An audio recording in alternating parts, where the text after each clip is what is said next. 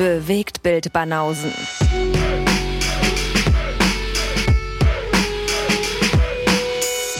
Filme, Kino und Serien, bis ihr kotzt. Ahoi. Ahoi. 161. Bitches. Yes, sir. Die Bewegtbildbanausen. In the house. Ja. Lee und Guess.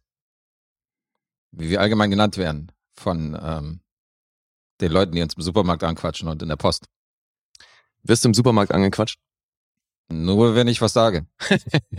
so, ey, die Stimme kenne ich doch. Ja, genau so. Wenn ich Mhm. dann, ich, deswegen versuche ich mal mein Maul zu halten, weil wenn ich sage, ich nehme noch so eine große Tüte, dann ist zu spät.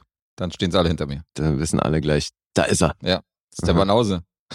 Kenne ich doch die Stimme. Mhm. Soll der Scheiß? Ja. Ja, aber jetzt äh, werde ich mein Gesicht auch wieder berühmt machen, so wie äh, früher in meinen glorreichen DJ-Zeiten, weil heute ist es soweit. Mein erster Arbeitstag. Seit wann? Seit 4. Dezember. Okay. Schon wieder drei Monate untätig gewesen. Krass. Und jetzt geht's wieder los. Das heißt, du wirst demnächst wieder weniger Zeit für Filme haben. Na, mal gucken. Ich habe ja immer noch meine Badewannenfilme, also ich wasche mich dann trotzdem. Mhm. Und äh, schaff's auch mal tagsüber was zu gucken. Und äh, Okay. ja, und wenn es weniger wird, musst du halt wieder. Hast ja die letzten Wochen auch gemacht. Da hatte ich äh, noch keinen Job und hast trotzdem irgendwie sieben Filme mehr als ich gehabt. Ja, und das sogar ohne Badewannenfilme. Ohne Badewannenfilm, Ja, richtig, ja. Bei dir passt ja kein Fernseher rein. Ist ja hier so ein, Ja, ob er reinpassen würde. so ein Wandschrank nicht, hier als Bad. Ja, genau. Mein Bad ist so groß wie dein Wohnzimmer. ja, nee, ich höre auch eher Musik in der Badewanne, als dass ich mir einen Film angucke. Du hörst ja Musik. Nee, ist Mhm. schon sehr entspannt, sich in die Badewanne zu chillen und dann so einen Film zu gucken, ist schon auch, schon auch sehr relaxend. Ja? Nee, ich bin da aktuell wieder voll auf Mob Deep. Mob Deep in der Badewanne. Ja. Okay. Finde ich strange. Aber gut. Warum? Das ist für dich eher der Mary Poppins Soundtrack oder was? Naja, Mob Deep höre ich, wenn ich irgendwo Drive-By irgendwo äh, aus meinem Auto mache, aber jetzt nicht unbedingt, wenn ich mich in die Badewanne chille. Ach, Geht auch. ich habe gute Erinnerungen an das Infamous Album. Das ist gerade bei mir wieder on heavy rotation. Natürlich ist das ein geniales Album, ist ja außer, außer Frage. Und da sind ja wieder ein paar geile Konzerte hier in Berlin angesetzt, so Hip-Hop-mäßig. EPMD kommt und so und noch so ein paar andere Kombos. EPMD kommen. Ja, ja. Wirklich. Ja, sind krasse, Alter. krasse Konzerte dieses Jahr hier unterwegs, habe ich schon gesehen. Die müssten dann aber schon auch demnächst mit dem Rollator auf die Bühne kommen, oder? So langsam, ja, so langsam. Aber gehört tatsächlich zu den besten Live-Konzerten, die ich jemals gesehen habe. EPMD. Weißt du, was eins meiner besten und geilsten Hip-Hop-Konzerte war, wo ich jemals war? Della Soul. Der war so okay. Alter, was da für eine Stimmung war bei dem Konzert. Das war am SO36 in Kreuzberg. Mhm. Wie die Leute da ausgerastet sind zu den einzelnen Songs von denen. Die haben so gefeiert, das Ja, war gut, unfassbar. Die können, können natürlich auch ein komplettes Konzert nur Hits spielen. Ne? Ja, das stimmt, ja. Die sind ja schon, sind ja schon berühmt. Mhm. Ja, Della Soul habe ich auch schon ein paar Mal gesehen. Aber wir wollen nicht zu viel über Hip-Hop reden. Jetzt sitzt, äh, sitzen hier Ju wieder und Fepse und äh, verstehen nur Fragezeichen hier. Haben nur große Fragezeichen vor den Augen. Denken so, Naja, was dafür, sind, was sind Props? dafür gibt's ja Kapitel. Wikipedia. Props. Mhm, genau. Erstmal Props googeln. Dafür gibt's Kapitel, ja. Aber meinst du hier, meinst du, da spult jemand hier unsere Intro vor? Und Wer wenn weiß. Intro kurz ist, setze ich da ja nicht mal ein Kapitel. Wenn, wenn, nur so. so. wenn wir nur so vier Minuten quatschen, so, dann ist Kapitel 1 gleich der Film. Na Dann sage ich so, die vier Minuten müsst ihr dann mitnehmen. Und dann glaubst du, und Fabs sind jetzt schon raus. Nee, die hören sich das trotzdem an den Scheiß. Ja, eben. It's the good stuff, I promise. Wir müssen dazwischen immer, Bewegfinderlauf. da sagen die, oh, unser Kind, unser Kind. So, weißt du, auch wenn den, der Text interessiert die nicht, aber wenn wir das dann machen, Bewegfinderlauf. dann müssen die das hören. Unser Kind. Unser Kind, was wir hinter der Bushaltestelle gezeigt haben. Das hatten wir doch auch schon mal. Mhm. Ja, willkommen alle. Und ähm, wir wollen euch mal vom täglichen Geschehen wieder ablenken und äh, wollen mal über die Filme und Serien berichten, die wir gesehen haben, weil heute keine Hausaufgaben, heute keine Auftragsfilme, keine Kinofilme, kein Oscarfilm, Gar nichts. Heute komplettes Überraschungspaket. Überraschungspaket, eigenes Zeug. Ja. Und wir machen beide, so viel wissen wir, verwandte Projekte. Ja. Themenabend auf Themen. beiden Seiten. Themenabend bei den Bewegtbildbanausen. Das finde ich schön. Wobei, also, du wirst wahrscheinlich lachen, weil mein Themenabend, also, das wirst du ratzfatz erkannt haben und ist eigentlich auch total lame. Ja, meiner auch. Meiner ist auch lame. Also, sofern du ein paar Folgen von der Sesamstraße mitbekommen hast, obwohl der Tipp ist jetzt auch verwirrend, wenn du meinen ersten Film hörst. Aber, ähm, und was man da so lernt, dann müsste eigentlich drauf kommen, was mein Themenabend ist. Aber schon so ein bisschen forciert, dass es in einer Episode passiert. Ah ja? Ja. Ja, ist bei mir wieder so ein bisschen aus dem Zufall raus entstanden. Mhm. Wobei, nee, also einen Film habe ich dann da noch mit reingenommen, weil ich dachte, passt ganz gut ins Konzept. Ja, so hatte ich es auch schon mal. Mit dem, mit den Goldgräbern und There Will Be Blood und so. Dass Mhm. ich zwei Filme gesehen habe und dann gesagt habe, okay, jetzt, jetzt kriegst du den dritten auch nochmal irgendwo hergezaubert, Ja, eben. der dazu passt. Okay, ja, geil. Bin ich mal gespannt auf dein Thema. Ja, so sieht's aus. So, ähm, wer legt denn los mit seinem Thema? Ach so, stimmt. Äh, haben wir schon länger nicht mehr gemacht. Lass doch mal wieder, äh, wir spielen hier Credits raten. Alright. Äh, sag mal einen Schauspieler. Ähm, den hatten wir vorhin. Cody Smith McPhee. Oh, Noch relativ frisch, der Bursche. boah. Deswegen Alter, machen wir mal hier nicht so ein, nicht so ein, äh, Das ist gut, ey. Pass auf, ich sag 30. okay, ich sag weniger und dementsprechend 29. Ganz tricky. Warum habe ich eigentlich angefangen mit dem Tipp? Weiß ich nicht. Hat's Ah. niemand gefragt. Ja, stimmt, ey. Okay, der Herr hat, oh Gott, haben die jetzt schon wieder was geändert hier in der Optik. 34 Credits. Ach, 34 hat er. Verdammt. Geil. Dann ähm, darfst du dir aussuchen, ob ich anfangen soll oder ob du loslegst. Äh, du fängst an. Okay, ich fange. Äh, warum ich gesagt habe, dass der Sesamstraßen-Tipp etwas verwirrend ist, ist, weil ähm, die Figuren meines ersten Films auch in der Sesamstraße vorkommen. Mhm. Ähm, wir wissen, ich bin ein großer Muppets-Fan. Und ich habe jetzt endlich aus dem Jahr 2014, hat lang genug gedauert, das Sequel vom Muppets Movie 2011 gesehen, Muppets Most Wanted. Sozusagen der zweite Teil. Mhm. Gesehen? Ich bin mir gerade nicht sicher, welcher war das? Du bist dir nicht sicher. Also, wer war da in der Hauptrolle? Ja, da machen Neben einige den mit, Muppets. die du auf jeden Fall sehr magst. Äh, Ricky Gervais war in der Hauptrolle. Okay, dann kenne ich den, ja. Dann kennst du ihn ja. Ty Burrell Mhm. und so weiter. Äh, wie Teil 1 durften hier James Bowen Regie führen und ähm, er durfte das Drehbuch zusammenschreiben mit Nick Stoller. Der hat auch schon ähm, vom ersten Teil haben die zusammen auch das Drehbuch geschrieben. Also es ist praktisch das gleiche Team wie beim Vorgänger. Und Nick Stoller hattest du hier auch schon, weil der hat auch das Drehbuch von Get Into the Greek, Greek geschrieben oder Sextape oder sowas von ihm und so ein paar andere Komödien. Mhm. Und ähm, ich steig mal in die Story ein.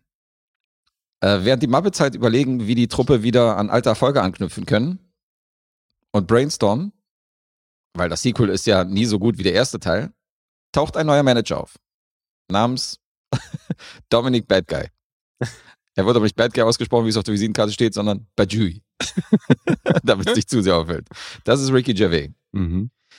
Und ähm, der schlägt vor, eine Welt Welttournee zu organisieren mit den Muppets. Dass sie praktisch mit ihrer Muppet-Show auf Tour gehen und dann verschiedene Städte besuchen, Mhm. führen da ihre alte Show auf und machen da richtig Kohle. Der Herr verfolgt aber andere sinistre Pläne. Sinistre Pläne. Jetzt aber. Äh, was denn? Ja, schön. Schön, das gefällt mir. Das gefällt mir, Professor, dass mal hier so ein Fremdwort gedroppt wird. Ja, es klingt hier schon so, als wären wir gleich beim Literaturquartett. Ist das so, ja? Sinistre Pläne reicht schon, dass ich hier qualifiziert werde als, äh, Geht zumindest mal in eine gute Richtung, ja. als Wolfgang M. Schmidt, Blender der Bewegtbildbanausen. Mhm. So, ähm, apropos Blender, wir blenden jetzt nach Sibirien. Och, Boah, nicht schlecht, oder? doch. Doch Le schlecht? Leider ja. Okay, scheiße, habe ich wieder alles kaputt gemacht. In einem Gulag sitzt nämlich der gefährlichste Frosch der Welt, Konstantin. Und der ist dort inhaftiert und äh, bricht dort spektakulär aus, nimmt die Rolle von Kermit ein in der Muppet Show, der dann parallel entführt wird und im besagten Gulag endet. Mhm. Und dieser Konstantin arbeitet zusammen mit dem Herrn Bad Guy. Oder Bajui.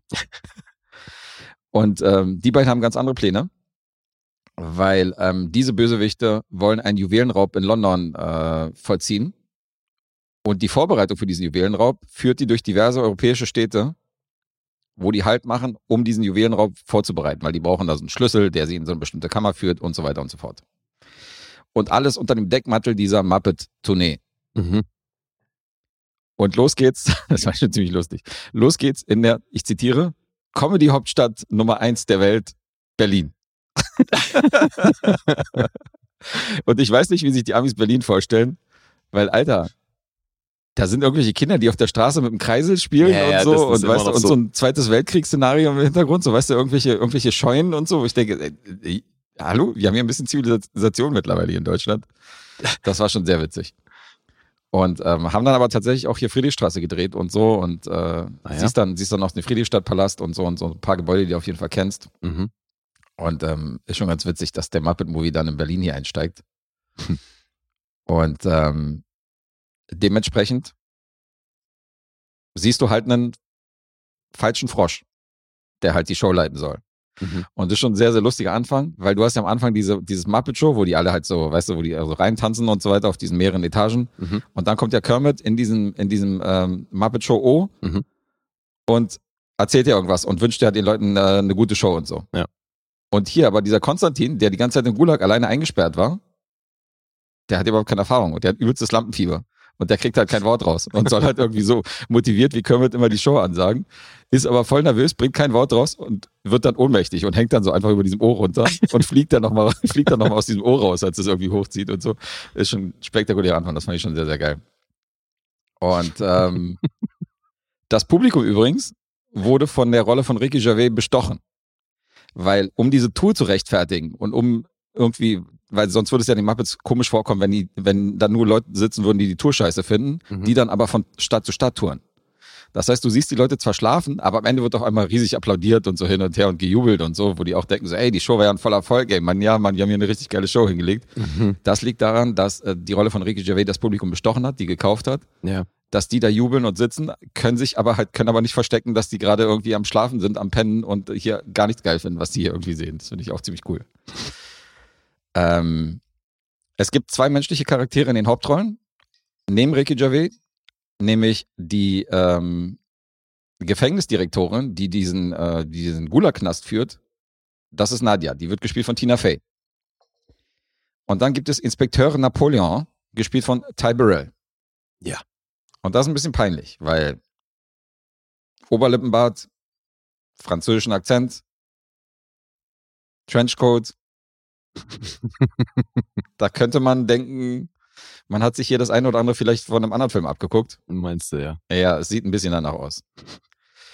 Äh, was der Muppet Movie natürlich, womit er wieder punktet, ist die Stardichte der Cameos. Die ist hier wahnsinnig. Ich meine, ich will gar nicht allzu viele verraten, aber ähm, du hast in diesem Gulag als drei Häftlinge, die auch immer wieder auftauchen, hast du Danny Trejo, Ray Liotta und Jermaine Clement. Mhm. Und ähm, also nur mal, damit du, damit du ein Bild hast, wie wahnwitzig diese Cameos sind. Du hast zum Beispiel so ein Battle, weil äh, Ty Burrell an die Seite gestellt wird der Adler von der Muppet Show, der immer so ein bisschen konservativ Ja. ist und so weiter. Das ist dann der amerikanische Ermittler. Ach, und der muss sich okay. zusammentun mit dem französischen Ermittler, um diesen Fall zu lösen und um die Verbrecher halt irgendwie zur Stärke zu bringen. Mhm. Und am Anfang betteln die sich, wer die größere Marke hat. Der eine zieht halt eine Marke, der andere sagt, ja, das ist aber eine größere Marke und so. Und dann äh, betteln die sich. Mhm. Und dann kommt ein Paketbote rein, der so, eine, der so ein Riesenpaket irgendwie reinkarrt mit so, mit so einer Sackkarre, Mhm. packt die aus und das ist dann auch nochmal eine Marke. Und dieser Paketbote, der kurz mal diese, dieses Paket da reinkarrt, ist einfach mal James McAvoy. Weißt du, so eine Cameos sind dann drin. Ja, ja. Der sagt, so, ja, Okay. unterschreiben Sie mal hier und dann ist er wieder, dann er, geht er wieder raus aus dem Bild. Ich so, Alter, voll hart. Hm. Hast natürlich so ein paar Flachwitze, wie bei der Muppet Show wird halt präsentiert, weil in Deutschland sind natürlich auch deutsche Gäste, da wird dann gesagt, and now Christoph Waltz doing a waltz. Und dann siehst du so diese Tanzperformance von den Muppets, weißt du, dann siehst du halt Christoph Waltz wieder dazwischen tanzt mit so einem Monster und so. Also, ähm, ein paar Witze sind richtig gut, ein paar sind ein bisschen, ein bisschen äh, lame, aber ähm, ich hatte immer noch meinen Spaß hier. Viele Filmreferenzen an Bond-Filme und so eine Sachen äh, werden hier gebracht. Und ähm, der ist schon auf jeden Fall witzig. Und ich bin ja auch riesen Muppet-Fan, deswegen also. Äh, ich muss aber sagen, dass der erste Teil, dass der bei mir tadellos funktioniert hat, das ist für mich ein 10-Punkte-Film, den fand ich grandios damals. Der lief in der Sneak Preview. Welches war jetzt der erste Teil? Der Vorgänger von dem? Meintest du? Oder? das ist so geil. Jetzt redest du nämlich wie der, ähm, wie der Professor von der Muppet Show. Weil am Anfang, der, am Anfang von Muppets Most Wanted meinte nämlich auch einer, ja, das Sequel ist ja nie so gut wie der erste Teil. Und dann kommt dieser, dieser äh, Professor, dieser äh, Naseweiß immer rein, so, weißt du, der immer so die Leute korrigiert und so und sagt dann, offiziell gesehen ist es ja das achte Sequel, weil wir haben ja davor auch schon ein paar Muppets-Filme gehabt, so mit so einem erhobenen Zeigefinger. Nein, als Sequel meine ich natürlich die neuen Teile, also den Muppets-Movie von 2011 und jetzt Muppets Most Wanted. Das heißt, dass der erste, der für dich ein 10-Punkte-Film ist, das war der mit Jason Segel. Richtig. Okay. Jason Segel und äh, Amy Adams. Mhm. Den fand ich großartig. Okay. Vor allen Dingen habe ich die Muppets ja auch jahrelang nicht gesehen und jetzt waren die wieder auf der Leinwand, so weißt du, mit diesen ganzen Stars Mhm. und diese ganzen Fi- Figuren von damals. Ich habe so gefeiert. Ey, da sind Leute nach fünf Minuten aufgestanden in der Sneak Preview und sind gegangen. Den habe ich wütend hinterhergebrüllt. Äh, den habe ich gewünscht, dass der, dass äh, der Vater die doch damals lieber auf den Bauch gespritzt hätte, anstatt, äh, anstatt äh, dass die zur Welt kommen und so. Aber Tja. Ja, hab gut, wenn du, nichts für Mupp- ja, wenn du nichts für Muppets übrig hast, dann bist du da natürlich im falschen Film. Ja, wie kann man denn nichts für die Muppets übrig haben? Entschuldige mal. Verstehe ich auch nicht. Das ist wirklich unverständlich. Insofern, also irgendwo hört der Spaß dann auch auf. Ich bin ja sehr tolerant, was Filme angeht, aber was die, da verstehe ich keinen Spaß. Also wer da, wer da aus der Sneak Preview aussteht, der kann mich mal. Ja, wer weiß, doofe Kindheit oder sonst was. Irgendwelche Traumata mit Puppen. Vielleicht, ja. Von einer Kermit-Puppe vergewaltigt. Mhm. Mag sein. Irgendwie sowas. Ja gut, das ist die einzige Entschuldigung. Aber ich kann mir nicht vorstellen, dass 30 Leute da von einer Kermit-Puppe vergewaltigt worden sind. Das wäre schon ein großer Zufall. Im gleichen Ja, Kino. so ein kollektives Trauma, wer weiß. Kollektives Trauma in der Sneak Preview. Ja, mag sein, okay. Äh, der war auch nicht ganz so erfolgreich wie der erste. Der hat ein Budget von circa 50 Millionen gehabt, hat knapp über 80 Millionen eingespielt.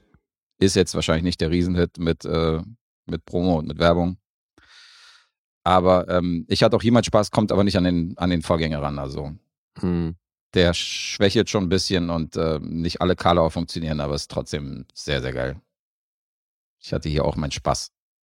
Vielleicht nochmal ein geiler Funfact: Das Hochzeitskleid, es gibt eine Hochzeitsszene mit Miss Piggy. Natürlich. Und dieses Hochzeitskleid, was sie trägt in dieser Szene, wurde tatsächlich designt von Vivian Westwood. Was? Die hat für den Muppets Most Wanted Movie das Hochzeitskleid. Äh, Alter, das ist ja auch lustig. Designt. Ey, für Miss Piggy ein Kleid design. schon geil, oder? Coole Vita. Die Vivian Westwood. Okay. Ja, und es gibt so an die 20, 30 Schauspieler, die ich wie gesagt nicht genannt habe, die hier in, teilweise Minirollen. Also wenn du, wenn du einen Schluck aus deiner Cola nimmst und du guckst gerade nicht hin, kann sein, dass du da irgendwie jemand verpasst. Mhm. Also es ist Wahnsinn. Die Stardichte ist mal wieder Ja. krass, aber ich meine, ja, haben sie alle Bock drauf, ne? haben sie alle Bock drauf. Ja, wenn die Muppets rufen, dann sind die auch am Start.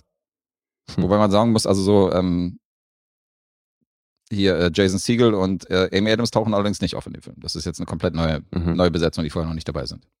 Gab es da eigentlich irgendwelche Verbindungen zum Vorgänger? Ja, weil der Vorgänger hat ja auch gezeigt, wie diese neue Figur zu den Muppets kommt. Dieser, dieser Jüngling da, dieser Boy. Ich weiß gar nicht mehr, wie der heißt. Das ist so ein, das ist so ein menschlicher Muppet, so ein, so ein, so ein Junge. Mhm. Und der erste Teil zeigt ja, wie der zu den Muppets gekommen ist. Und der spielt hier zum Beispiel auch eine Rolle und, und zieht ab und zu mal eine Referenz zu dem ersten Teil. Wie dass, ah, okay. Dass er ja jetzt hier irgendwie so, dass er die jetzt alle kennt und dass er jetzt ähm, seine, seine Rolle so bei den Muppets gefunden hat. Mhm. Seit dem ersten Teil. Aber so richtig. Hm. Ähm, so richtige Referenzen zieht er nicht. Also er verarscht halt ab und zu, dass die Sequels halt immer schlechter sind. Im Gegensatz zum ersten Teil. Sowas kommt halt, aber ansonsten ist das keine direkte Fortsetzung, so dass man auch den Teil gucken könnte, ohne den ersten zu kennen. Wenn Okay. du darauf hinaus willst. Hast du denn irgendeinen Lieblingsmuppet?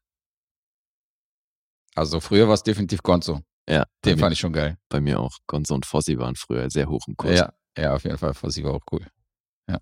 Und sonst? Also äh, jetzt, wenn du sagst früher, hast hat sich das verändert? Ja, ich mag eigentlich voll viele von denen. Insofern, da gibt es kaum welche, die ich nicht mag. Animal und so ist auch großartig, so, weißt du. Gerade hier hat er auch eine, hat er auch eine Hammer-Szene auf jeden Fall. Stimmt, Animal mochte ich auch immer.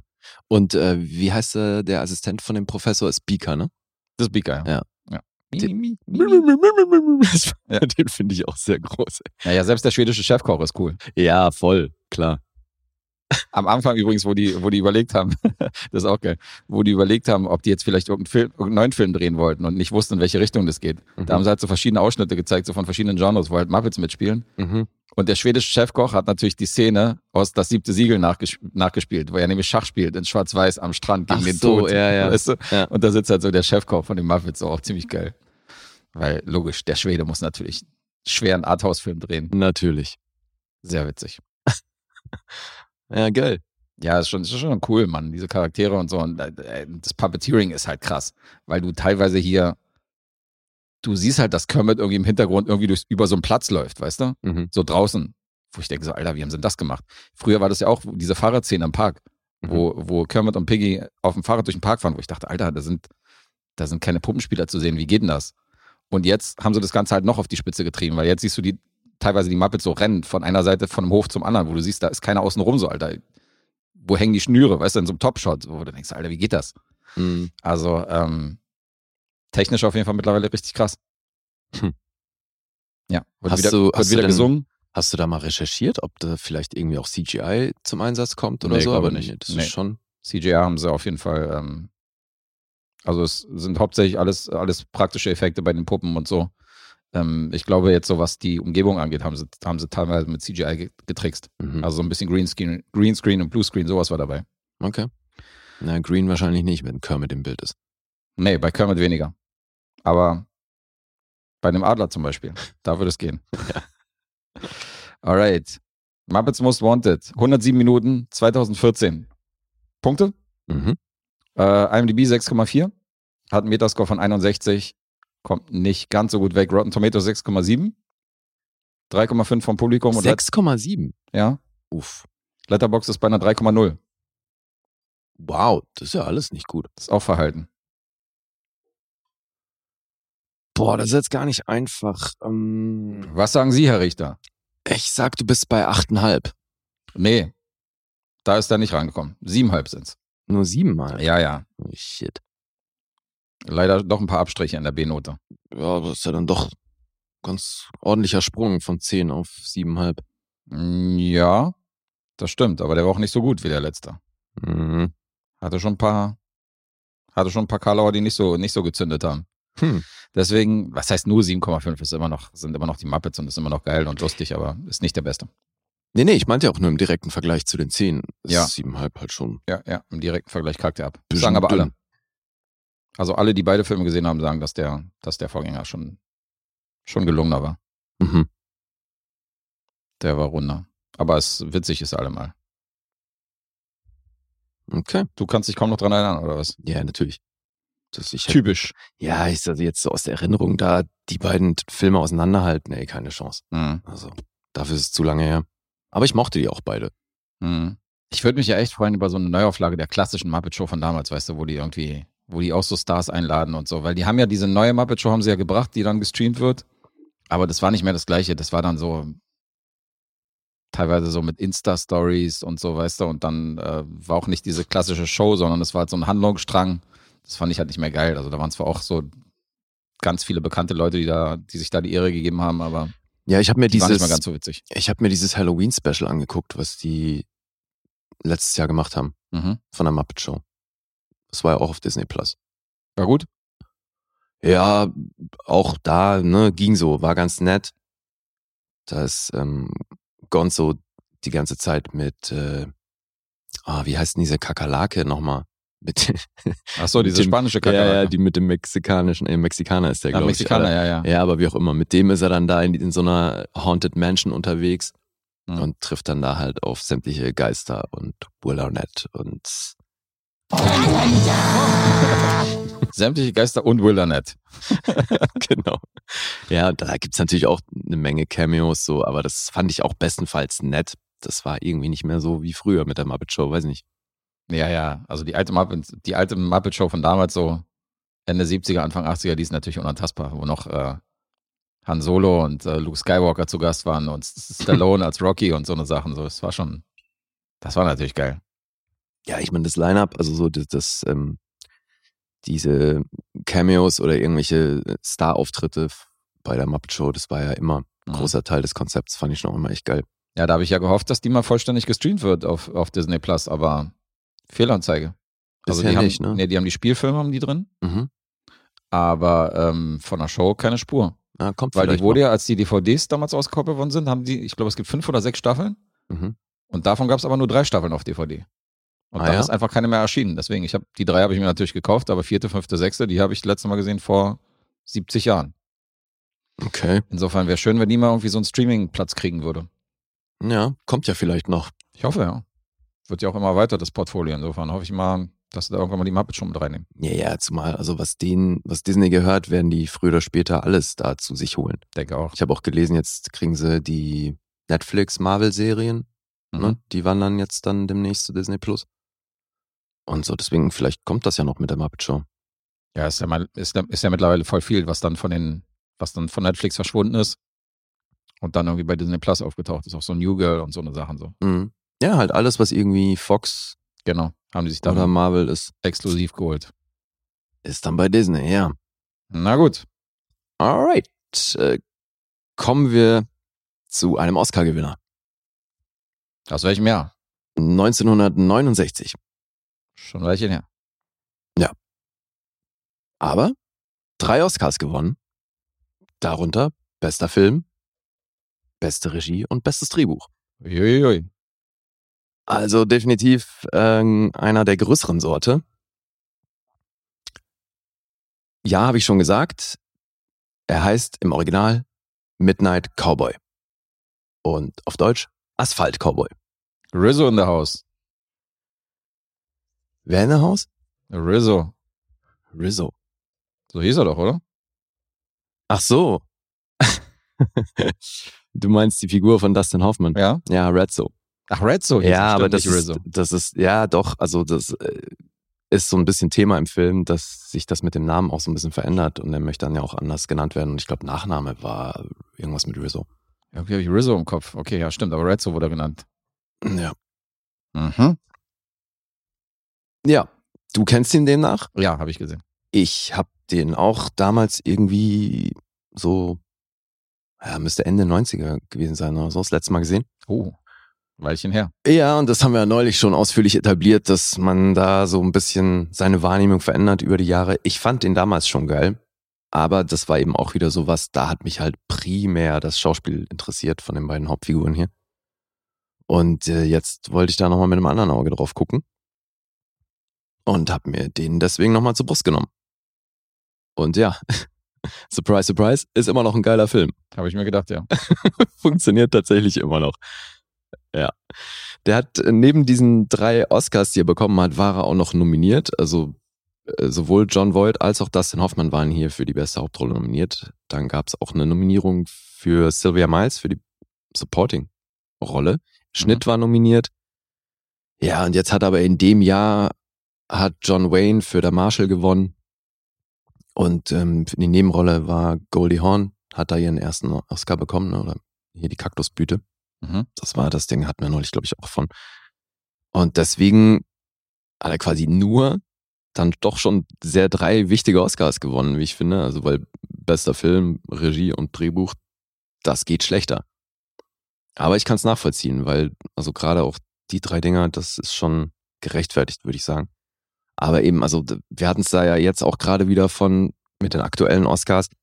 Du hast halt früher zum Teil so Jahrgänge gehabt, wo du jetzt so rückblickend auch denkst, so, Alter, was war denn das bitte für eine unglaubliche Konkurrenz? Ja, auf jeden Fall. Naja, aber zur Handlung, für die, die den Film nicht kennen. Es geht um Joe Buck. Das ist die Figur von John Voight. Der ist Texaner. Und äh, wir sehen ihn am Anfang auch noch in Texas und er ist total gut drauf und äh, steht vorm Spiegel mit seinem Cowboy-Hut, findet sich selber auch mördersexy. Wir sehen gleich vom Beginn an, er gibt einiges auf sein Äußeres, striegelt sich da und packt seinen Koffer und erzählt allen in seinem Umfeld, dass er jetzt die Stadt verlassen wird und sich auf den Weg nach New York City machen möchte. Mhm. Weil der, ja, verrät auch jedem gleich, dass er ein Hustler ist. Das ist ein sehr dehnbarer Begriff, finde ich, aber in der Zeit war das wohl recht offensichtlich, was das beinhaltet. Der geht anschaffen. Banana and testicle. Ja, Kann man schon so zusammenfassen. kommen hier zum Einsatz, auf jeden Fall. Ja. Und sein Plan ist es halt, sich die reichen Ladies in New York City zu schnappen und auf diese Weise eine Menge Geld zu verdienen. Mhm. Und so will er sein Glück oder eben diesen etwas veränderten amerikanischen Traum in Manhattan ausleben. Also macht er sich auf den Weg und in New York angekommen ist er immer noch total guter Dinge, läuft da bestgelaunt die Straße lang und denkt so jetzt, ich erober die Stadt. Ob das so bleibt? Ja, und seine ersten Versuche, irgendwelche Rich Ladies so an der Upper East Side anzuquatschen, die schlagen fehl. So, der kriegt da erstmal eine Menge Ab Abfuhren. Und hat dann auch gleich eine Begegnung mit eben der Figur von Sylvia Miles, die spielt hier Cass. Mhm. Und das läuft aber nicht so, wie er sich das vorgestellt hat, weil die Nummer endet damit, dass er kein Geld verdient, sondern auch noch Geld ausgibt, weil sie nämlich diejenige ist, die Geld braucht in dem Moment. Und dann gibt's eine sehr, ja, so, so eine Situation, die sehr awkward ist, weil nach dem Sex, er will sie um Geld beten und äh, druckst da so ein bisschen rum und sie kommt ihm zuvor und fragt ihn halt so, hey, kannst du mir nicht irgendwie Geld für ein Taxi geben? Und dann handelt sie ihn halt auch echt noch hoch, so auf 20 Dollar. Das geht halt recht weit unten los und dann ist halt einfach 20 Dollar los und ja, der Plan ist eben schon mal nicht so gut gelaufen, weil er ist jetzt halt eigentlich schon mal im, im Minus. Ja, und dann zieht er weiter und wie gesagt, das äh, läuft alles nicht so rund.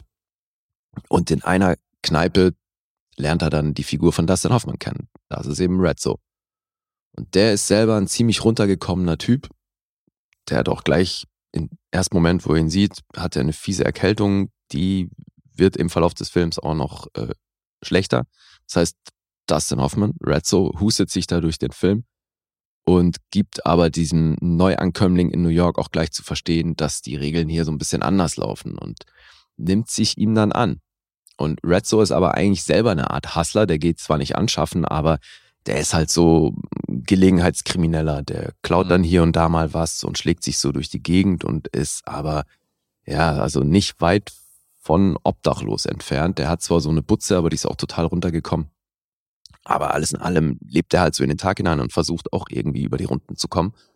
Und weil er eben sieht, dass, dass Joe ziemlich planlos ist und da so sehr blauäugig an die Sache rangegangen ist, nimmt er sich ihm an und sagt, ich bring dir mal bei, wie das hier in New York abläuft und ich manage dich und dein Vorhaben, damit das mal so ein bisschen Struktur bekommt. Und so entsteht eine große Freundschaft die schon auch immer wieder gespickt ist mit so, einer, mit so einem gewissen Level an Aversion, weil die streiten sich öfter, aber im Grunde schweißt sie das nur noch enger zusammen. Und das ist schon ein sehr interessantes Verhältnis, was die hier aufmachen. Was eigentlich für mich den ganzen Film ausmacht.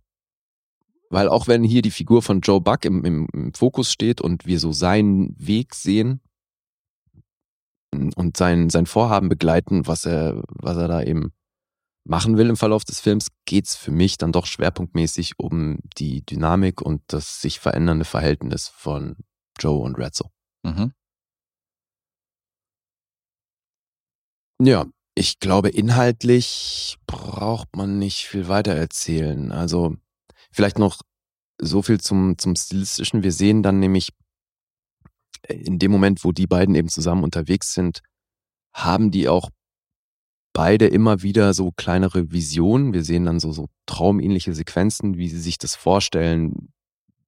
Ja, so, so die, die erfolgreiche Version von ihrem Vorhaben sich vorstellen. Vor allem Redso hat dann immer wieder so Tagträume, wie sie eben beide, die, er will nach Florida unbedingt, früher oder später.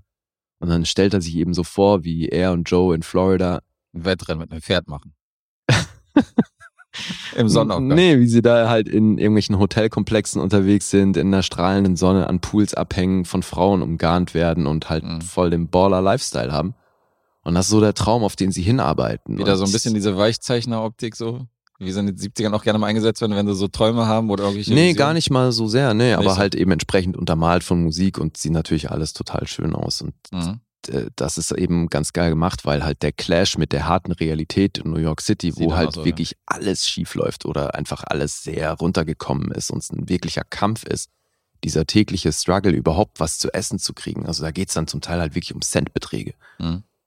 Wenn es dann, äh, wenn die versuchen, irgendwie so, so ein paar Dollar zu machen, damit sie sich jetzt überhaupt was zu essen kaufen können. Und das ist halt echt ein richtiger Hassel. Ja, also das geht dann schon auch so weit, dass äh, Joe es dann eben in Betracht zieht, sich mit seinen Diensten nicht nur aufs weibliche Geschlecht zu konzentrieren, sondern irgendwann ist er an einem Punkt, wo er sagt, okay, jetzt alles, was geht, irgendwie, irgendwie muss Geld reinkommen. Mhm. Ja. Und äh, was ich ganz cool fand, jetzt muss ich mal kurz den Namen raussuchen, äh, komme ich später noch zu. Boah, Alter, ich habe mir viel zu viel rausgeschrieben, sehe ich hier gerade. Ähm, ja, aber ich glaube, zur Handlung ist es das, weil wir sehen dann eben den, diese Entwicklung von den beiden. Und ich will jetzt natürlich nicht erzählen, inwiefern das gut oder schlecht läuft mit ihrem Vorhaben. Aber es geht eben um diesen Plan und die Dynamik zwischen den beiden. Und das ist hier laut Genre ausschließlich ein Drama. Würdest du noch ein anderes Genre da hinzufügen? Nee. Ist schon Drama. Ja, natürlich ist das ja. ein Drama, aber es ist jetzt auch nicht. Also es kommt nicht wahnsinnig schwer daher, finde ich. Mhm. Also ich meine, gleich zu Beginn auch, ja, du steigst ja ein mit diesem grandiosen Song, Everybody's Talking. Ja, stimmt. Ja, ja natürlich auch auf dem Forrest Gump Soundtrack drauf ist. Äh, natürlich. Ja. Übrigens in der Szene, habe ich ja gesagt, die sich so ein bisschen vom Midnight Cowboy verbeugt, weil weil das war ja die Szene, wo er Lieutenant Dan dann durch die New Yorker Straßen schiebt so und dann läuft er Everybody's Talking, weißt du, so zwischen den Autos durch und so. Was ja direkt, glaube ich, auch ein- eine Verbeugung war von Midnight Cowboy. Ja, also das Lied kommt hier mehrfach vor, aber ähm, ganz zu Beginn ist es eben, als er noch in Texas ist. Da läuft er so Mhm. durch, durch die Straßen in seinem Dorf und dann hört man das Lied. Ja. Ja, das war ja ursprünglich war das Lied in der Version gesungen nur ein Platzhalter. Mhm. Und wie es so oft ist, ne, der Regisseur setzt einen Platzhalter ein für das, was eigentlich kommen soll. Und dann hört er das so oft im Rohschnitt, dass er sich halt irgendwann damit angefreundet hat und sich gar nichts anderes mehr vorstellen kann. Und so war das hier nämlich auch, weil die Mhm. haben, ursprünglich sollte äh, Bob Dylan sollte ein Lied dafür schreiben. Der hat ja Lay Lady Lay explizit für Midnight Cowboy geschrieben. Ach so. Also war, war der Plan, ne? Das hat aber nicht zeitlich nicht hingehauen und deswegen hat er es im Grunde nicht für den Film geschrieben, weil es im Film dann nicht so zum Einsatz kam, wie es geplant war. Mhm. Und ähm, deswegen kam das dann später raus und so ist es eben ein anderer Song geworden. Aber er hat den Song ursprünglich tatsächlich für ein Duett mit äh, Barbara Streisand geschrieben. Die hat's dann Okay. natürlich abgelehnt aufgrund der Lyrics und so. Aber ähm, ja, ursprünglich sollte eben Bob Dylan einen Song dafür schreiben und so ist es aber dann Everybody's Talking geworden. Naja. Und ist irgendwie nicht wegzudenken aus dem Film. Ne? Das ist jetzt schon auch so krass. Also wirklich, das, wenn das Lied hörst, ich denk sofort an Midnight Cowboy. Ich weiß nicht, wie es dir da geht. Na, in erster Linie natürlich an Forrest Gump, aber gleich danach an Midnight Cowboy. Ach echt? Von der Bei dir ist es Priorität. zuerst? Ah, Okay, interessant. Ja, darfst nicht vergessen, dass ich den Forrest Gump Soundtrack auch wirklich rauf und runter gehört habe. Aber ich glaube, bei, bei Forrest Gump ist es schon die Fred Neil-Version, ne? Nee, Harry Nielsen. Auch Harry Nielsen? Ja, ja, auf okay. jeden Fall, das ist die Version. Okay. Ja, aber ich glaube eben zur Handlung brauche ich nicht mehr erzählen. Zur Besetzung habe ich auch schon das meiste gesagt. Äh, Brenda Vaccaro können wir vielleicht noch erwähnen, Ruth White. Und was ich ziemlich interessant finde, Alter, M. Emmett Walsh hat hier sein Filmdebüt. Ach echt, ja. Da war der ja auch schon nicht mehr der Jüngste. Mhm. Deswegen, also wenn du überlegst, wie viele Credits der hat und wie spät der im Grunde erst eingestiegen ist in das Ding, der spielt hier so ein Passagier im Bus, Mhm. der dann auch, es gab eine Szene, wo der dann Joe zuquatscht, oh, die ist rausgeschnitten worden, aber im Endeffekt siehst du den halt hier einfach nur im Bus sitzen, Krass. macht sonst nichts. Aber dieses, dieses Treffen im, im Kino, was ich angesprochen habe, diese schwule Begegnung, die es da gibt, Mhm. so in der Mitte des Films, das ist Bob Balaban. Ach, Das ist hier sein Debüt. okay, von ihm ist es auch das Debüt. Ja. Wahnsinn. Ne, total abgefahren. Also ich meine, der Film hat ja eh ein paar Karrieren gemacht. Ne? Für, für John Voight war das ja auch ein, Mhm. ein, ein Riesensprung, diese Rolle. Und ich meine, aus heutiger Sicht ist es schon krass. Weil, ich meine, es gibt da unterschiedlichste Meinungen darüber, was so das Verhältnis zwischen Joe und Red so angeht. Und ich finde, es ist aber sehr offensichtlich, dass das schon auch irgendwo eine schwule Liebesgeschichte ist. Auch wenn die beiden sich an vielen Orten oder an einigen Orten despektierlich über Schwule äußern, finde ich, wie die Dynamik zwischen den beiden erzählt wird und wie sich das Verhältnis verändert und auch was das für eine Ähnlichkeit und Nähe hat, das ist zweifelsohne eine schwule Geschichte. Mhm. Dann habe ich so ein bisschen recherchiert und beim Ursprungsmaterial ist nämlich auch ziemlich offensichtlich, dass das eine, eine schwule Geschichte ist. Es wurde aber so inszeniert, das hat natürlich auch mit der Zeit zu tun, ne? hier 69. Es wurde schon so inszeniert, dass es eben zumindest zur damaligen Zeit nicht offensichtlich war. Und das finde ich super interessant, weil John Schlesinger, der hier Regie geführt hat, der war offen schwul. Und Okay, John Schlesinger war schwul, das wusste ich zum Beispiel auch nicht. Krass. also habe ich zumindest so in Erfahrung gebracht. Ja, kann sein, war ja ein bekannter Regisseur, aber ich Ja. wusste nicht. Ja, ne, was äh, Marathonmann ist noch von ihm. Mhm. Darling, Sunday Bloody Sunday, also hat schon ein paar große Sachen gemacht. Autor des Ganzen, basierend eben auf dem Roman von James Leo Hurley, Waldo Salt. Und der hat 27 Credits und dabei sind halt auch so Sachen wie Serpico und Coming Home, also schon auch große Sachen. Und der hat hier das Drehbuch verfasst und natürlich ist dieser Film auf der Schneiderliste und äh, sämtlichen anderen Listen. Mhm. Aber ich finde es eben super interessant, wie das hier inszeniert wurde im Hinblick auf diese Dynamik zwischen den beiden Männern. Ähm, dann habe ich gelesen, dass Inspiration für diesen Film ist von einem wohl relativ unbekannten jugoslawischen Film What? aus dem Jahr 67. Okay. Tja, jetzt äh, könnte ich den ja aussprechen, aber ich glaube, das geht schief. Das müsstest du dann übernehmen. Probier dein Glück. Kat Budem Mrtaf Ibeo. Jetzt darfst du das übersetzen. Okay, Kabudem Britte heißt auf jeden Fall, wenn ich tot bin. Aber das letzte Wort, was war das letzte Wort? ein, ein, ein, ein einzelnes I und dann BEO. Beo. BEO oder IO? BEO. BEO. Ja. Ah, IBEO. Das heißt, und weiß. Wenn ich tot bin und weiß, praktisch. Mhm. Also wenn ich tot bin und blass, bleich, Ach weiß. so, ach weiß, okay. In dem Sinne. Mhm. Nie gehört.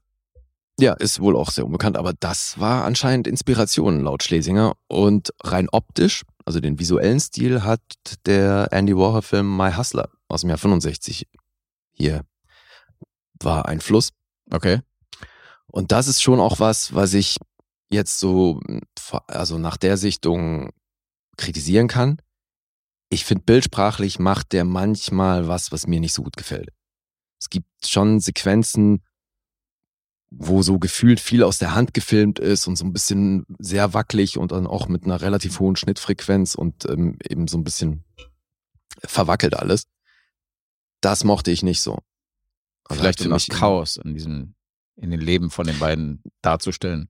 Rein künstlerisch. Ja, also klar, die sind dann ja auch auf dieser, was auch so ein bisschen nach einer Andy Warhol Party aussieht, ne? Die sind dann ja auf dieser einen, einen Künstlerparty, ist eine Mhm. relativ lange Sequenz, wo es dann auch um Drogen und Co. geht und und gerade ist witzig, weil da sprechen dann auch einzelne Gäste das Verhältnis zwischen Joe und Ratso an, wo sie auch wieder voll defensiv unterwegs sind und so. Deswegen, also es, es fällt sogar Figuren im Film auf, dass die beiden irgendwie ein sehr inniges Verhältnis haben.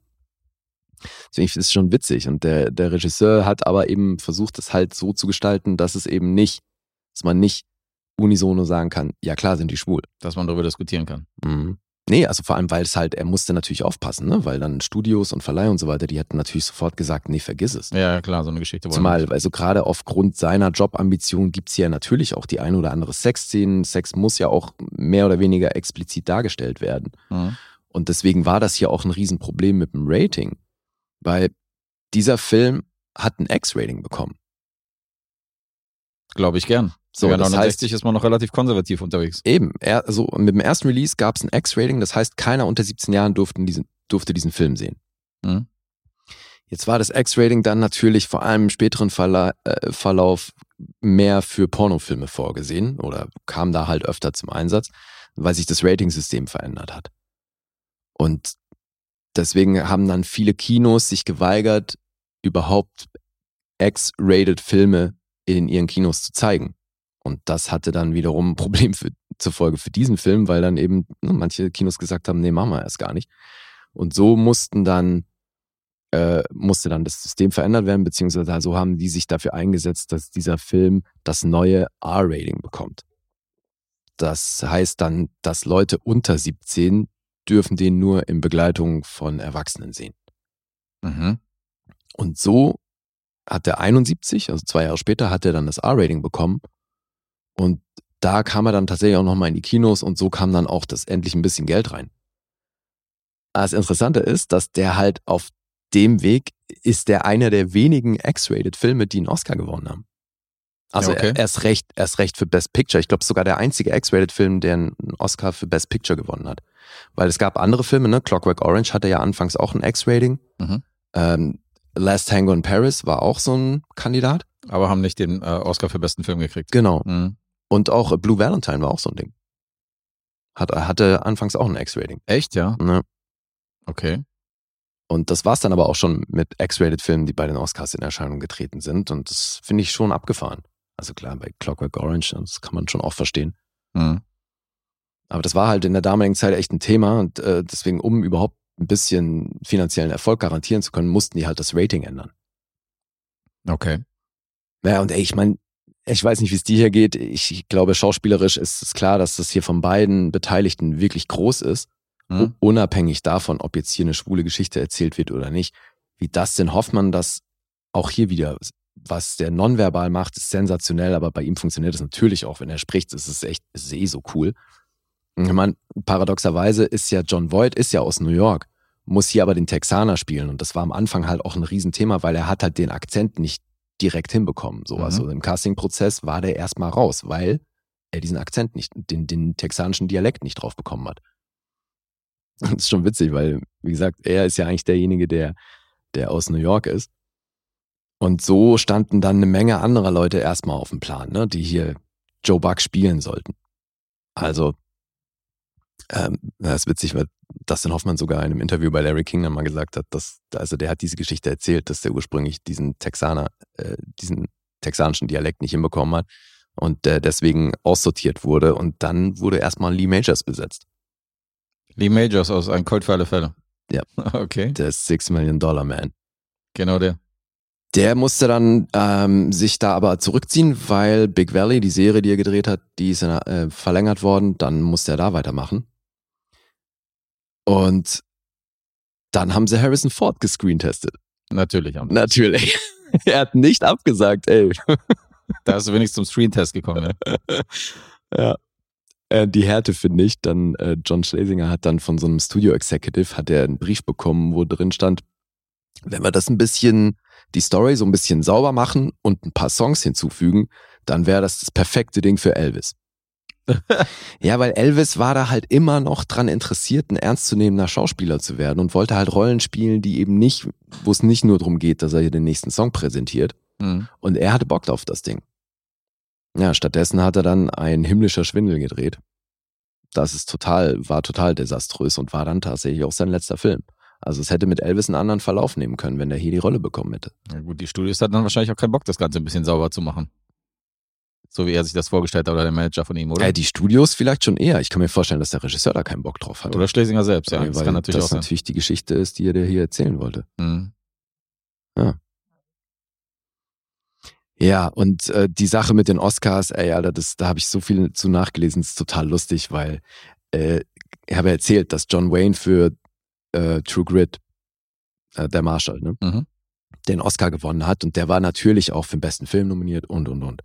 Und besten Film hat er jetzt aber Midnight Cowboy gewonnen. Und dann hat sich John Wayne, der Wichser, der hier wirklich den Hauptrollen-Oscar gewonnen hat, der hat sich danach in einem Interview, beziehungsweise auch noch im Playboy, hat er sich äh, hingestellt und gesagt, ob man das nicht komisch findet, dass hier eine, eine Geschichte über zwei Schwule den besten Filmpreis bekommt und ob man diesen Film nicht irgendwie als pervers bezeichnen müsste, wenn es hier um zwei schwule Jungs geht. Ne? Also war da so gesehen ein schlechter Verlierer. Naja, natürlich auch ein super konservativer Kerl gewesen, John Wayne, auch privat. Ja, aber der Witz ist, das ist ja John Voight aus heutiger Sicht auch. Und deswegen, wenn du den heutigen John Wayne mal damit konfrontierst, ich weiß, ich bin mir gar nicht sicher, ob John Voight weiß, dass er da einen schwulen Film gedreht hat. Weil der ist ja heute wirklich so ultra right-wing, Ja, Republican-mäßig das unterwegs und offiziell ja auch wirklich ein schwulen Hasser. Ich Echt, ja? ja, Mann, ey, Okay. John Voight ist ein, also wirklich Paradebeispiel von so einem Republikaner. Ja, der hatte auch ganz lange keinen Kontakt mehr zu seiner Tochter Angelina Jolie gehabt. Die haben sich auch zerstritten, weil er teilweise auch komische Ansichten hat und weil die privat nicht mehr miteinander klarkamen und so. Und ich meine, sie ist ja auf jeden Fall das Gegenteil von Right Wing äh, Ja, recht so, weißt du? Ich meine, die adoptiert Kinder aus zwölf Nationen, also da geht's ja schon los. Da wäre er wahrscheinlich nicht dabei. Ja. Aber gut, mittlerweile Aber- haben sie sich wohl ausgesöhnt. Ja, aber es ist schon, also schon witzig, ne? Weil entweder hat er das damals nicht auf dem Zettel gehabt, was er da spielt, Kann auch sein, ne? also was da inhaltlich das Bigger Picture ist, Mhm. oder er hat sich da in seiner Mentalität wirklich grundlegend verändert, aber das kann ich mir nicht vorstellen. Naja, aber das Ding mit diesen Awards, das war wirklich ein Riesenthema. Also es ging ja auch so weit, der Film lief ja auch auf der Berlinale, Mhm. hat da keinen Preis gewonnen. Dann war United Artists, eine Produktionsfirma, war, war so beleidigt darüber, dass der in Berlin keine Preise gewonnen hat, dass die gesagt haben, okay, nächsten zehn Jahre wird da kein Film von uns gezeigt. Da haben die knallhart all ihre Filme Okay. rausgenommen für die Berlinale für die nächsten zehn Jahre. Einfach so völl, völlig Die beleidigten Leberwürste. total. Mhm. So lächerlich, Alter. Ja, und ähm, die Figur von Rezzo, ich finde natürlich als Schauspieler, ne, das ist eine der dankbarsten Rollen, weil das, du hast hier wahnsinnig was zu spielen, weil der hat äh, einen verkrüppelten Fuß, hat äh, diese fiese Erkältung, ist mehr oder weniger obdachlos und So, da ist alles dabei. Mhm. Jetzt hat sein Agent von, von äh, Dustin Hoffman, der hat ihm natürlich davon abgeraten. Äh, Erst recht auch Mike Nichols, hier der Regisseur, den er davor gemacht hat. Ne? Die Reifeprüfung der Regisseur Mike Nichols, Ja, das hatte ich erwähnt. der hatte ja davor äh, mit ihm da ihn quasi mehr oder weniger zum Star gemacht. Der hat Dustin Hoffman angerufen und gesagt, sag mal, bist du wahnsinnig, dieses Ding zu Mhm. machen? So, ich habe dich zum Star gemacht, jetzt willst du hier so einen hässlichen Charakter spielen und jetzt das ist, das ist ein, eine, eine Rolle, die irgendwie nur John Voight unterstützen muss. So, wie kannst du das machen? Du begräbst gerade deine Karriere, sabotierst dich selbst. Mhm. Das hatte zur Folge, dass Dustin Hoffman selber halt so ein bisschen seine Zweifel hatte. Und äh, hat sich dann danach auch in eine Rolle drängen lassen. Also unmittelbar das nächste Projekt, was er angenommen hat, war dann dieser Film mit Mia Farrow, John und Mary. Mhm. Wo er halt so wirklich wieder Modell Saubermann spielt, ne, in der Hoffnung, damit seine Karriere wieder so ein bisschen, das wieder so ein bisschen auszubalancieren. Das war auch ein Job. Oder? Ja, eben. Und das Mhm. Ding war dann äh, eben nicht groß der Rede wert. Und dafür ist Midnight Cowboy dann der Film, über den man heute noch redet. Und das weiß man dann halt nie zu so einer Zeit. Ne? Aber es ist immer es ist so eine Gratwanderung, weil klar kannst du mit einer Rolle deine Mhm. Karriere begraben. Aber, Spoiler-Triangel, Dustin Hoffman hat auch danach noch Karriere gemacht. Ja. Eine relativ gute. Kann man so sagen. Und die Rolle hier hat er halt auch sensationell gespielt. Und ich bin da voll bei der Academy. Hier beide zu nominieren, ist vollkommen gerechtfertigt, ey, weil machen die beide echt groß. Mhm. Und ich meine, Dustin Hoffmann, ne, also gerade durch die Reifeprüfung hat nämlich auch die Casterin das nicht so wirklich gesehen, hier Dustin Hoffmann für diese Rolle überhaupt anzugucken, ne, weil der eben so dieser All-American äh, Saubermann-Typ war eigentlich, so durch die Reifeprüfung. Ja, aber der hat ja da schon, man hat schon an manchen Szenen durchblicken sehen, dass er so ein bisschen auch so durchgeknallt sein kann. Ja, dass er das kann, ja, aber Weißt du? sein Image war erstmal so sehr sauber Ja, jetzt für den amerikanischen Markt. Und Okay. deswegen, die Caster haben das nicht gesehen. So, die haben sich auch da eher andere Leute angeguckt. Und Hoffmann wollte dann, um seine Chancen zu erhöhen, hat er die Casterin gebeten, äh, dass sie ihn nicht im Studio treffen, sondern auf der Straße. Dann hat er in Manhattan eine Kreuzung, einen Treffpunkt ausgemacht, so auf der Straße, hat sich dann davor in obdachlosen Klamotten quasi geschmissen, ne? hat sich halt total verratzte Klamotten angezogen und so und Dreck ins Gesicht und so weiter und die hing okay. und lungerte dann da an der Ecke rum und hat halt Leute nach, nach Geld angebettelt und die Casterin stand da ewig rum und hat ihn halt nicht erkannt, bis er dann halt irgendwann auf sie zu ist und meinte, hier. Dass er quasi gleich mal im Kostüm, in der Rolle, in der Rolle schon dasteht. Ja, und er zieht Ziemlicher durch. Und ich meine, es ist halt auch so geil, super clever auch, weil er ja diesen, diesen kaputten Fuß hat und dann immer so humpeln muss Mhm. hat er sich natürlich im Schuh äh, Kieselsteine reingelegt und da festgemacht, damit das Humpeln auch immer gleich ist. Ja, ja. Ja, super clever. Krasser Weil sonst, sonst vergisst du das mal oder sonst wie, weißt du, je Humpelst nachdem und so. so. Und so Mhm. hast du halt auch immer den gleichen Schmerzpunkt einfach. Super clever. Ja, hat er sensationell gemacht. Also ich, ich bin Fan. Zweifelsohne. Er ist ein geiler Film. Wirklich. Ja, also Ende 60er bis, bis Mitte, Mitte 80er hat er schon, das war so die Zeit, wo er wirklich ikonische Rollen hatte, einen nach der anderen. Ich meine, von die Unbestechlichen.